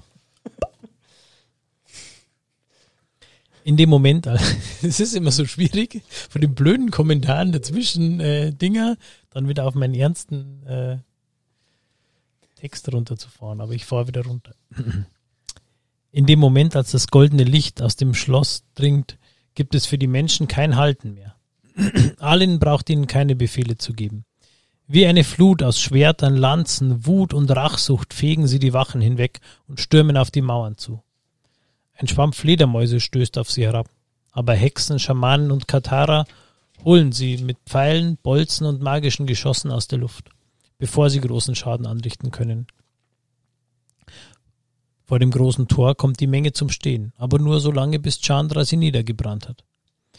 Nun steht ihnen das ganze Anwesen offen. Eine Schlacht zwischen Menschen und Wachen beginnt. Kaya merkt, dass hier viele Geister gefangen gehalten werden und will versuchen, sie zu befreien. Da bemerkt sie, dass noch jemand anderes nach ihr ruft. Es ist Katilda. Kaya beschließt, sie zu suchen, und Alen dringt in den Ballsaal vor. Was sie dort sieht, ist fast zu viel, um es auf einmal zu erfassen. Die ersten Menschen sind bereits in Scharmützel mit den Partygästen verwickelt. Die Einrichtung ist zerstört, überall von Glasscherben durchbohrte Leichen. Und über allem schwebt Sigara, blutüberströmt, und mäht Vampire mit ihrer Sichel nieder wie bauernreifes Korn. Alin kämpft sich ihren Weg durch, bis sie endlich Olivia oben an der Treppe entdeckt. Im selben Moment erstürmen die Katharer den Ballsaal. Ihr ruiniert meine Hochzeit! kreischt Olivia. Gib den Schlüssel heraus, erwidert Alin. Plötzlich ist dann noch etwas anderes. Anklagende Stimmen erfüllen die Luft, die sich verändert. Sie wird fester, konkreter, zornig, alt. Hunderte Geister erscheinen gleichzeitig. Zornig schreien sie, Du hast uns getötet. Olivia versucht wegzufliegen, doch Kaya erscheint hinter ihr und rammt ihr einen der Dolche in die Schleppe des Kleides. Das wiederum befreit die Geister, aus denen das Kleidungsstück gemacht war. Olivia schlägt wild um sich und schleudert Kaya durch den Raum. Arlen schafft es gerade noch, ihre Freundin zu fangen, doch die Ablenkung reicht Olivia, um sich aus dem Staub zu machen. Arlen sieht sie gerade noch in einen Seitengang verschwinden. Überlass das Kämpfen uns hier. Überlass uns das Kämpfen hier, keucht Kaya. Geh. Allen blickt sich noch einmal um sieht Menschen, Engel, Sterbliche, Unsterbliche, Geister. Dann macht sie sich auf die Jagd. Sorin hat inzwischen seinen Großvater aufgespürt, der sich in der Blutvorratskammer versteckt hat. Sie kämpfen mit Worten und Waffen. Sorin fleht Edgar an, dass er sich gegen Olivias Verzauberung wehren soll. Edgar entgegnet ihm, dass es eine Verschwendung war, ihm das Geschenk der Unsterblichkeit zu geben. So viel ungenutztes Potenzial.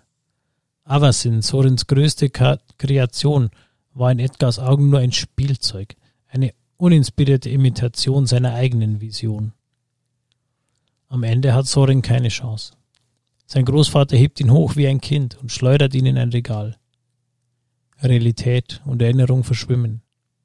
Sorin sitzt wieder am Tisch, vor sich einen Weinkelch mit dem Blut des geschundenen Engels seine Familie um ihn herum. Trink und werde ewig. Er will es nicht, aber sie zwingen ihn dafür, dazu. Sein Funke entzündete sich in dem Moment. Aber es half nichts. Der Fall des Hauses Markov hatte begonnen. Und auch jetzt fühlt Sorin, wie er fällt. Er sieht seinen Großvater am Rand einer Grube stehen und verächtlich auf ihn herabblicken. Und er fällt und fällt. Alin verfolgt Olivia durch die Gänge. Partygäste, Wachen und andere Hindernisse fegt sie beiseite wie lästige Fliegen. In einer Sackgasse stellt sie ihre Beute endlich. Sie stürzt sich, auf, stürzt sich auf die Vampirin, kratzt sie mit ihren Nägeln. Noch erlaubt sie es sich nicht, sich zu verwandeln. Es steht zu viel auf dem Spiel, um jetzt die Kontrolle zu verlieren. Sie kann den Mondsilberschlüssel riechen. Irgendwo in ihrem Gewand hält Olivia ihn versteckt. Vor lauter Wut bemerkt alle nicht, dass der Gang sich verändert hat. Wo vorher eine leere Sackgasse war, ist jetzt ein weiterer Durchgang, in dem Rüstungen stehen. Und die haben Schwerter, von denen Olivia sich jetzt eins greift. Sie pariert Alins Haken mit einer Klinge, mit der Klinge und schneidet bis auf die Knochen. Gib uns den Schlüssel, stößt Alin hervor. Sie erntet nur spöttisches Lächeln. Uns? Ach, du armes kleines Hündchen, du bist hier doch ganz allein. Der nächste Schwertstreich trifft Allen in die Brust. Sie stürzt zu Boden und blutet auf den Teppich. Dann bohrt Olivia ihre Klauen in den Bauch ihrer Kontrahentin. Sie hätte es hier und jetzt beenden sollen, aber Olivia wäre nicht Olivia, wenn sie ihr Opfer nicht verspotten und leiden lassen würde. Das bringt das Fass zum Überlaufen. Allen verwandelt sich. Jetzt gibt es nur noch Instinkt und Wut. Sie packt Olivia, schleudert sie an die Wand. Doch dann lässt sie sich von den Gemälden an den Wänden ablenken. Dutzende Porträts von Mitgliedern der Voldaren-Familie. Alle scheinen sie auszulachen. Es ist zum Verrücktwerden. Sie bemerkt Olivia erst wieder, als es zu spät ist. Wie einen Pflock rammt sie ihre Hand von hinten durch Alens Brust. Ein klägliches Wimmern dringt aus ihrer Kehle und sie fällt. Holy. Okay. Okay. Jetzt rund. Ich wollte eh schon sagen, also jetzt, wenn man so auch jetzt gerade noch Episode 4 hört, ähm, verglichen mit der ersten, also mit, mit äh, Midnight Hunt, das ist ja eine ganz andere Nummer jetzt. Also das ist ja Permanent Action. Ja. Also ab Minute 1 ist da Vollgas. ja. Weil du diesen einen Fokusbösewicht hast in Ja, der ja. zweiten Story mit der Olivia, die quasi so den, den Joker spielt. Und dann halt noch ein paar Nebenschauplätze wie Sorin und so. ja. Und Edgar und dann noch die ganze andere Jetzt Crew. tötet die einfach die Alin. Schon eine harte Nummer. Also ich meine, wenn die jetzt noch lebt, würde es mich wundern, weil die krie- kriegt einen ganzen Arm durch die Brust gesch... Das ist schon nochmal... Das stimmt. Ja, was ich, was ich nicht aufgebracht habe, ist äh, äh, der Satz. Ironischerweise gibt ein äh, versteifter äh, Vampirarm einen hervorragenden Pflock ab. Und die pfählt, also die Vampirin pfählt quasi mit einem Ja, Pflock die die Werwölfin. ihre Ironie und so. Ach so. Okay. Ähm, Kann ich mich noch gut daran erinnern, weil ich es erst vor zwei Stunden geschrieben habe. ja, dann ist natürlich die Frage jetzt, wie das Ganze ausgeht. Dann wird es natürlich Ja. jetzt schon, also ich meine, theoretisch ist jetzt, also Olivia ja eigentlich ja mehr oder weniger auf und davon. Theoretisch. Die Frage ist, Ja. wie kriegen sie die jetzt noch eingefangen? Inklusive allem, was sie so bei sich trägt, wie den Schlüssel. Dann würde ich vorschlagen, macht jetzt kurz Pause und schreibt in die Kommentare rein, wie ihr glaubt, dass sich das Ganze auflöst. Genau. Also ohne vorher fertig gehört zu haben. Schreibt es mal rein. Mal schauen, was da so eure, eure Tipps sind. Bin mal gespannt. und editiert dann danach den Kommentar, äh, Auf keinen wie es euch tatsächlich gefallen hat. Ihr dürft noch einfach nochmal einen weiteren Kommentar schreiben, ist auch okay. Episode 5. Wie kann Das. Episode 5 heißen? ähm, Ende. ähm, Happy End. Brautverzierung. Braunverzieh ist geil. Der mir. Ja, na gut, also wir hatten Hochzeitsreise. Jetzt, wir hatten jetzt äh, um möge für immer schweigen, bis das äh, Ja, jetzt hast du schon angeteasert, bis das nee, der Tod bis das entscheidet. Der Tod euch scheidet. Okay. Bis das der Tod uns scheidet, Episode 5. Im Ballsaal herrscht, pu herrscht pures Chaos. Adeline und Chandra geben ein gutes Team ab, schlachten Vampire, Diener und alles, was sie sonst noch angreift. Scheinbar haben einige der Blutsauger die Gelegenheit genutzt, um alte Rechnungen zu begleichen. Man sieht beinahe so viele von ihnen ihresgleichen bekämpfen wie gegen die Katharer.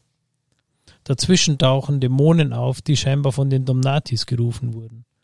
Und Sigara wütet weiter mit heiligem Zorn. Adeline drängt die Planeswalker nach allen zu suchen und ihr beizustehen. Doch sie können hier in der Schlacht keine Kämpfer entbehren. Gerade als sich ein Bataillon Wachen nähert, tauchen Dutzende Wölfe und Werwölfe auf. Tovola ist gekommen. Adeline weiß nicht, warum er hier ist. Beim letzten Aufeinandertreffen hat er Dutzende Menschen niedergemetzelt. Warum also sollte er sie jetzt beschützen? Aber offenbar will er helfen, also zeigt ihm Kaya die Richtung, in die Alin verschwunden ist. Tovola stürzt davon. Soren kommt zu sich, umgeben vom Blut. Sein Großvater hat ihn in einen, hat ihn in einen Brunnen voll Blut geworfen und Soren trinkt. Während er nach oben klettert, schließen sich seine Wunden, seine Knochen heilen, seine Stärke kehrt zurück. Er sieht jetzt das große Ganze, so wie es auch sein Großvater immer getan hat. Er weiß, dass er ihn im Ballsaal finden wird. Unterwegs hebt er ein Schwert auf. Er entdeckt Edgar, als er gerade mit einer Hand voll anderer Vampire Teferi und Adeline angreift. Gegen die perfekte Zusammenarbeit von Zeit und Pyromagie, Katara und die wütenden Geister haben die Blutsauger allerdings wenig Chancen.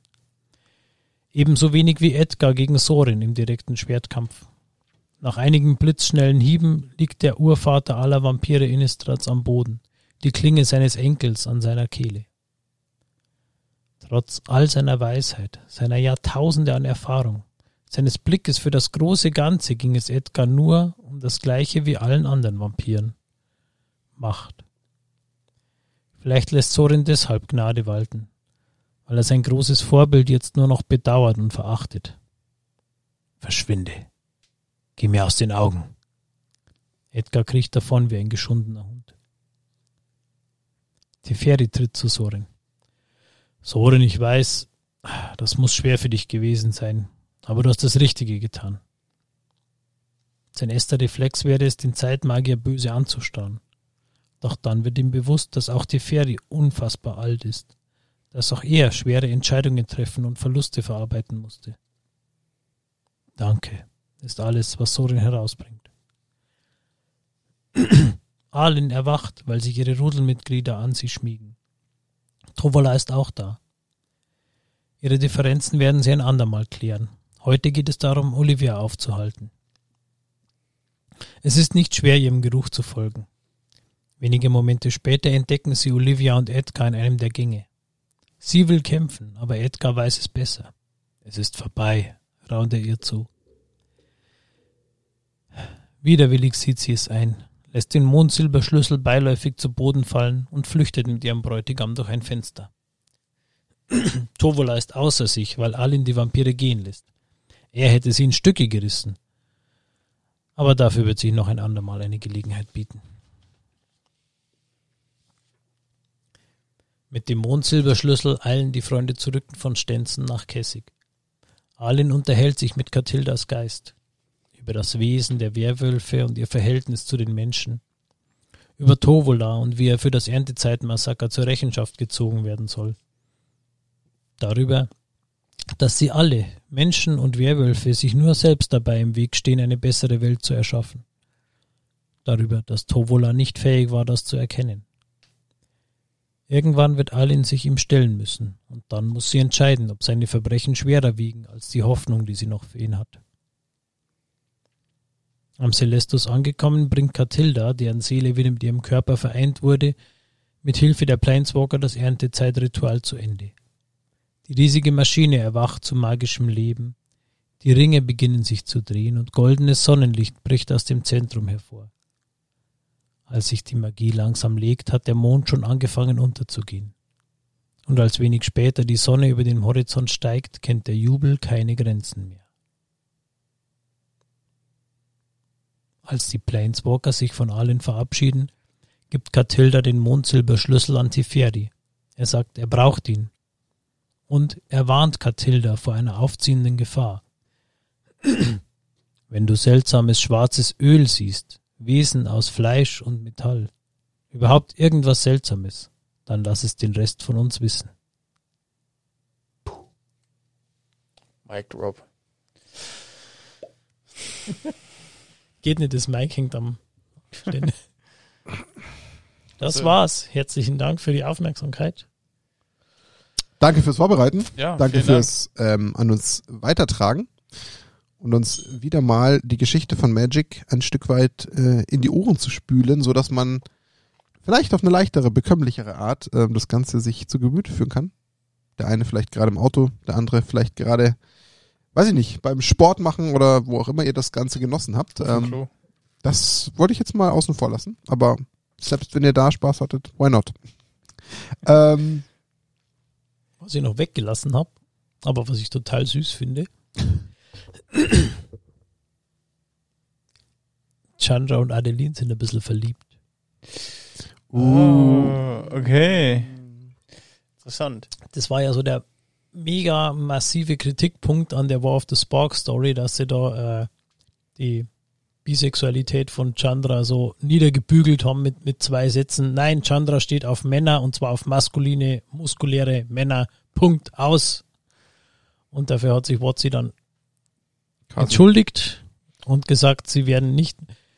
Es ist, es ist ein bisschen komplexer, als man es im ersten Moment jetzt so plakativ sagen kann, weil da geht es darum, dass äh, in anderen Ländern der Welt ja äh, es nicht so liberal wie bei uns zugeht und da durchaus Leute dafür ins Gefängnis oder Schlimmeres gesteckt werden, wenn sie offen für Homosexualität eintreten. Und ja, das war so der Grund dafür, aber Wizards hat dann beschlossen, nein, äh, sie werden jetzt für ihre Werte einstehen mit der Story und werden da keine Rücksicht mehr drauf nehmen und im Zweifel die Stories halt dann in Russland und China nicht veröffentlichen. Und Ja.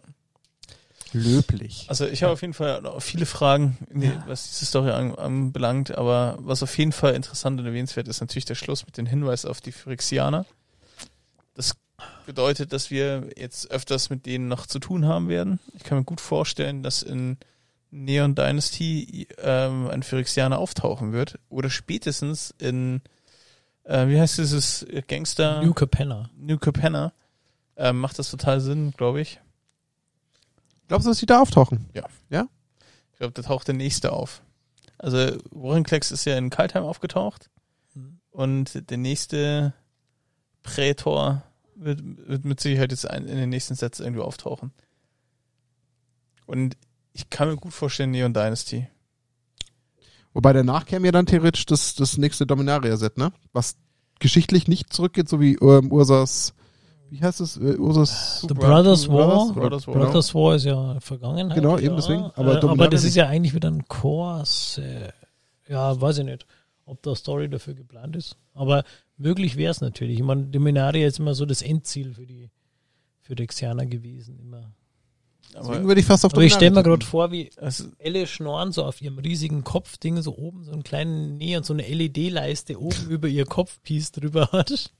Ein Neon Dynasty, wie sie dann auftaucht. ich glaube, das ist eher der, der rote Prätor in Neon Dynasty, ist mein, mein, meine Prediction.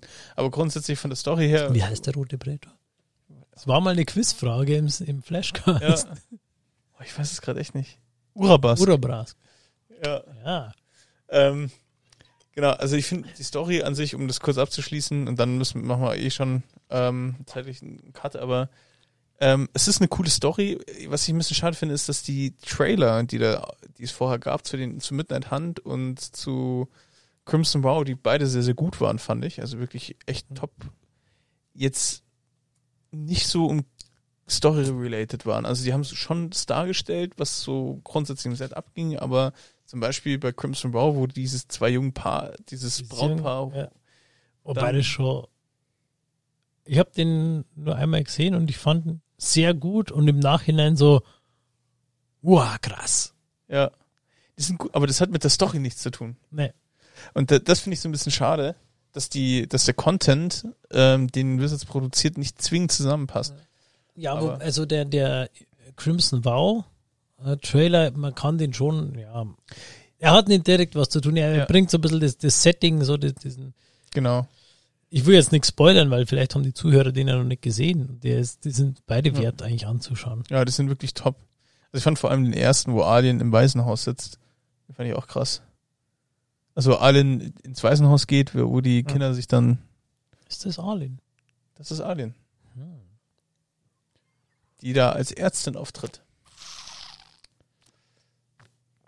Und dann die ja nicht heilt, sondern sie ja dann zu Wölfen werden lässt, um quasi dem Waisenhaus ähm, Boah, ich habe mal gelesen, wer auch dieser Waisenhausbesitzer ist, aber ich habe es wieder vergessen. Ja, auf jeden Fall, aber ansonsten finde ich die Story auch, ich habe nur ein bisschen reingelesen, ich habe es diesmal nicht ähm, ganz gelesen. Ähm, vom Flavor her kriegt, also es lohnt sich auf jeden Fall, wenn einer die Story interessant fand, die Side Stories zu lesen oder auch die gesa- gesamte Story, weil dieser Flavor, der in Innistrad herrscht, den ich persönlich mega cool finde, auch wenn ich Angst vor Werbeöffnen habe, ähm, dieses, dieses Megla, d- das, das kommt in der Story tatsächlich durch. ja, dieses Dunkle, das halt alles irgendwie eine dunkle Seite hat, alles irgendwie so einen, einen bösen Twist hat. Es gibt Ja. ganz wenig, was wirklich gut ist auf Innistrad, weil alles ist halt entweder von Grund auf böse oder halt so, von Notwendigkeit. Also die Menschen sind halt auch nicht, nicht strahlend gut, sondern die sind halt so von Notwendigkeiten getrieben irgendwie so. Ja. Ja, auch Sorin, der so als Anti-Held irgendwie auftaucht, so eigentlich rettet er dann doch mit einer guten Seele, ist aber so ein bisschen wie Hancock, ähm, der eigentlich keinen Bock hat und es irgendwie dann doch immer schief geht, wenn er irgendwas macht. Ähm, nee, das ist eine coole Sache. Also ähm, schaut es euch äh, oder lest es. Ja, schauen bringt nicht so viel. Ihr solltet es lesen. Ähm, Schaut unseren Podcast auf YouTube und lest dann die Story auf der Homepage. Genau. Oder hört euch Jan von German Magic Stories an. Ja, natürlich Der auch liest- das dazu. Der liest die Stories tatsächlich eins zu eins vor. Äh, Also da habt ihr zur mal wieder Not der Shoutout an den Jan. die volle, Ja. die vollumfängliche Variante. Das heißt, das ist natürlich dann nochmal die, die Alternative zu dem, was, was Lorenz immer hier Schönes aufbereitet. Wir machen das TLDR und Genau. Wir sind, wir sind die Shortcut-Variante. Mit ein bisschen es waren Blödelei. 17 Seiten Shortcut. Quasi. Aber wir machen es ja auch ein bisschen auf, auf, ich sage jetzt mal, etwas charmantere und äh, manchmal auch suffisantere Weise. Das, glaube ich, gehört auch dazu, dem Ganzen ein bisschen ein, ein, ein liebevolles Geschmäckle zu geben. Aber alles in allem cool, weil ähm, sehr viele spannende Charaktere dabei waren. Also auch mir jetzt gefallen, so von der von der Vielfältigkeit. Ich meine, äh, fairerweise ist natürlich dadurch, dass ich ähm, meinen absoluten äh, Startpunkt bei Magic gerade tatsächlich zufälligerweise mit Edgar Markov als Commander gefunden habe, ähm, ist natürlich ein ganz spezieller Sonderfall hier. Deswegen ist natürlich für mich sowas wie Sorin oder Olivia oder so alles natürlich ähm, quasi ja Heimat äh, aus Magic-Sicht für mich. Deswegen ist es natürlich äh, speziell. Aber wenn natürlich auch so äh, Figuren wie Chandra oder Teferi vorkommen oder Kaya, dann hat das natürlich schon echt äh, Reichweite, was was so Charaktere in dieser Welt betrifft. Deswegen war das natürlich für mich im Vergleich zu den anderen Stories mal ein bisschen mehr mehr Futter, ähm, dass man irgendwie mehr Bezug hatte, weil man natürlich auch Teferi etc. halt aus den ganzen Sets mehr normalerweise ähm, um sich hat als vielleicht ähm, diese anderen Charaktere, die sonst so rumgeistern. Aber war cool. Also es hat mir Ja. schon enorm Spaß gemacht, die Geschichte soweit zu hören. Ähm, danke, Lorenz, wie immer. Du hast äh, eine immense Mühe wieder äh, dir aufgebürgt und für uns äh, umgebaut und äh, ja, deswegen fordern wir trotzdem die Liebe von Lorenz ein. Komm, wir Ja. fordern sie. Jetzt können Wir wir fordern Liebe. Jetzt nach nicht einer, fordern. fast einer Stunde 40 können wir uns einfordern. Für den Lorenz. Dann hast du es ja nicht selber gefordert. Das ist doch okay. Das waren wir. Für dich. Okay, ist fast okay. So wie du für uns, machen wir es jetzt für dich. Deswegen, ähm, wir haben ja Story von Ja. Midnight Hunt und ähm, Crimson Wow jetzt äh, auch noch geliefert, auch wenn es ein bisschen verzögert war, aber das heißt nicht, dass es nicht noch passt. Es ist Ja, wieder ja, die die- aktuellsten. Die, letzte Episode kam letzte Woche raus. Ja, eben. Also daher, ging wir gar sind- nicht früher. Wir sind gar nicht so weit weg. Ähm, deswegen haben wir da eigentlich doch zeitnah jetzt den, den passenden Abschluss gefunden. Und dann schauen wir mal, was das neue Set bringt, äh, Dynasty. Also da bin ich echt Das ist gespannt. noch lange weg. Ähm, genau. Ja, wobei, was haben wir Ende Januar, Anfang Februar? Ja, das ist ja gar nicht mehr so weit. Ja, Ja, ich freue mich drauf. absolut. Wir sind sehr gespannt, was da passiert. Ob da Predictions vom Dani auch einschlagen. Wir schauen mal. Ob er recht behält. Ihr dürft auch Predictions schreiben in die Kommentare. Also bitte nicht zögern. Ja, und ansonsten ähm, würden wir sagen, wir kriegen auf jeden Fall noch eine Folge jetzt äh, vor Weihnachten raus. Zeitlich, definitiv. Das Ja. heißt, auf die könnt ihr euch noch freuen. Dani hat so eine Idee. Die wird er. Ja, die, die, machen wir. Machen wir die? Die Limited? Ja, machen wir die? Ja. Schauen wir mal. Okay. Aber da, Ja, da, dann machen wir Limited. Ah, Dani committet sich. Komm, jetzt haben wir ihn, jetzt haben wir ihn live dazu gekriegt. Wir machen noch einen Podcast, wo es darum geht, wie man äh, äh, Limited spielt. Also wo wir so ein bisschen Empfehlungen aussprechen, wie Limited so funktioniert, damit jeder, der vielleicht auch mal Interesse hatte, so das Thema Draft oder Sealed äh, mal anzugehen, eine Hilfe kriegt. Auch da versuchen wir euch auch wieder Unterstützung zu geben. Und da haben wir unseren Experten dann, Dani, einen alten, einen alten Limited-Spieler, der sich da echt die letzten Monate enorm reingefuchst hat. Und ähm, da haben wir dann nochmal einen kleinen Guide für euch so für Weihnachten. Und ansonsten, ähm, weiß nicht, jetzt noch irgendwas zum Abschluss? Irgendwas Erwähnenswertes? Also, außer, dass wir dir Deine Danke Welle? sagen. Danke, Lorenz. Also natürlich mega, mega vielen Dank, Lorenz. Und nur als Tipp für alle Zuhörer, wascht eure Schüsseln ab. Nicht, dass dann, wenn da irgendwo ein Geist auftaucht, der euch einen Strich durch die Rechnung macht, wenn ihr gerade ein bisschen Blut trinken wollt, wascht eure Schüsseln ab. Ja, das ist Generell besser. ein sehr guter Tipp. Ja. Ja, waschen, kann ich, waschen, kann waschen ich dir ist, ist gut. durchaus zustimmen. Äh, Abwaschen ist wichtig, Schimmel ist schlecht. Äh, Ah, ja, äh, gern geschehen. das ist gut. Es war, es war wieder sehr auffällig. Ja, Man kann auch tippen, wenn ein Kind auf seinem Schoß sitzt, das Aufmerksamkeit möchte. Ja. Solange du Äh. es nicht laut vorliest, was du da geschrieben hast, ist es Nein. vielleicht noch äh, autoritär. Das ist das Problem, wenn der, Äh, der. Große schon äh, flüssig lesen kann, Oh ja, der, der Mittlere mittlerweile auch, äh, die muss man schnell wegschicken, bevor sie lesen. bevor sie verstehen, Aber was das da ist steht. für Erwachsene, geh weg. Genau. Nicht gucken. Gut. Dann, Die, wenn sie mal groß sind, dürfen sie den Podcast hören. dann irgendwann können sie es nachträglich. Es ist ja für immer und ewig jetzt im Internet. Das kann man dann gar nicht mehr ja, wegmachen, was der Papa damals so gemacht hat. ja. In diesem Sinne, Simme, oh Gott. Wir- In diesem-. In diesem Sinne sind wir durch Sind wir mit- durch. Der Folge 52, dem Snapcast. Alles zum eigentlich anfangs der Folge nur auf die Midnight Hunt Story bezogene Podcast, der dann aber auch gleichzeitig noch das Doppelpackage geliefert hat. Mit Crimson Vow. Double Feature. ja, Double extra Feature. Content. Richtig, wir haben einfach nochmal einen drangehängt, die Exchanged-Variante.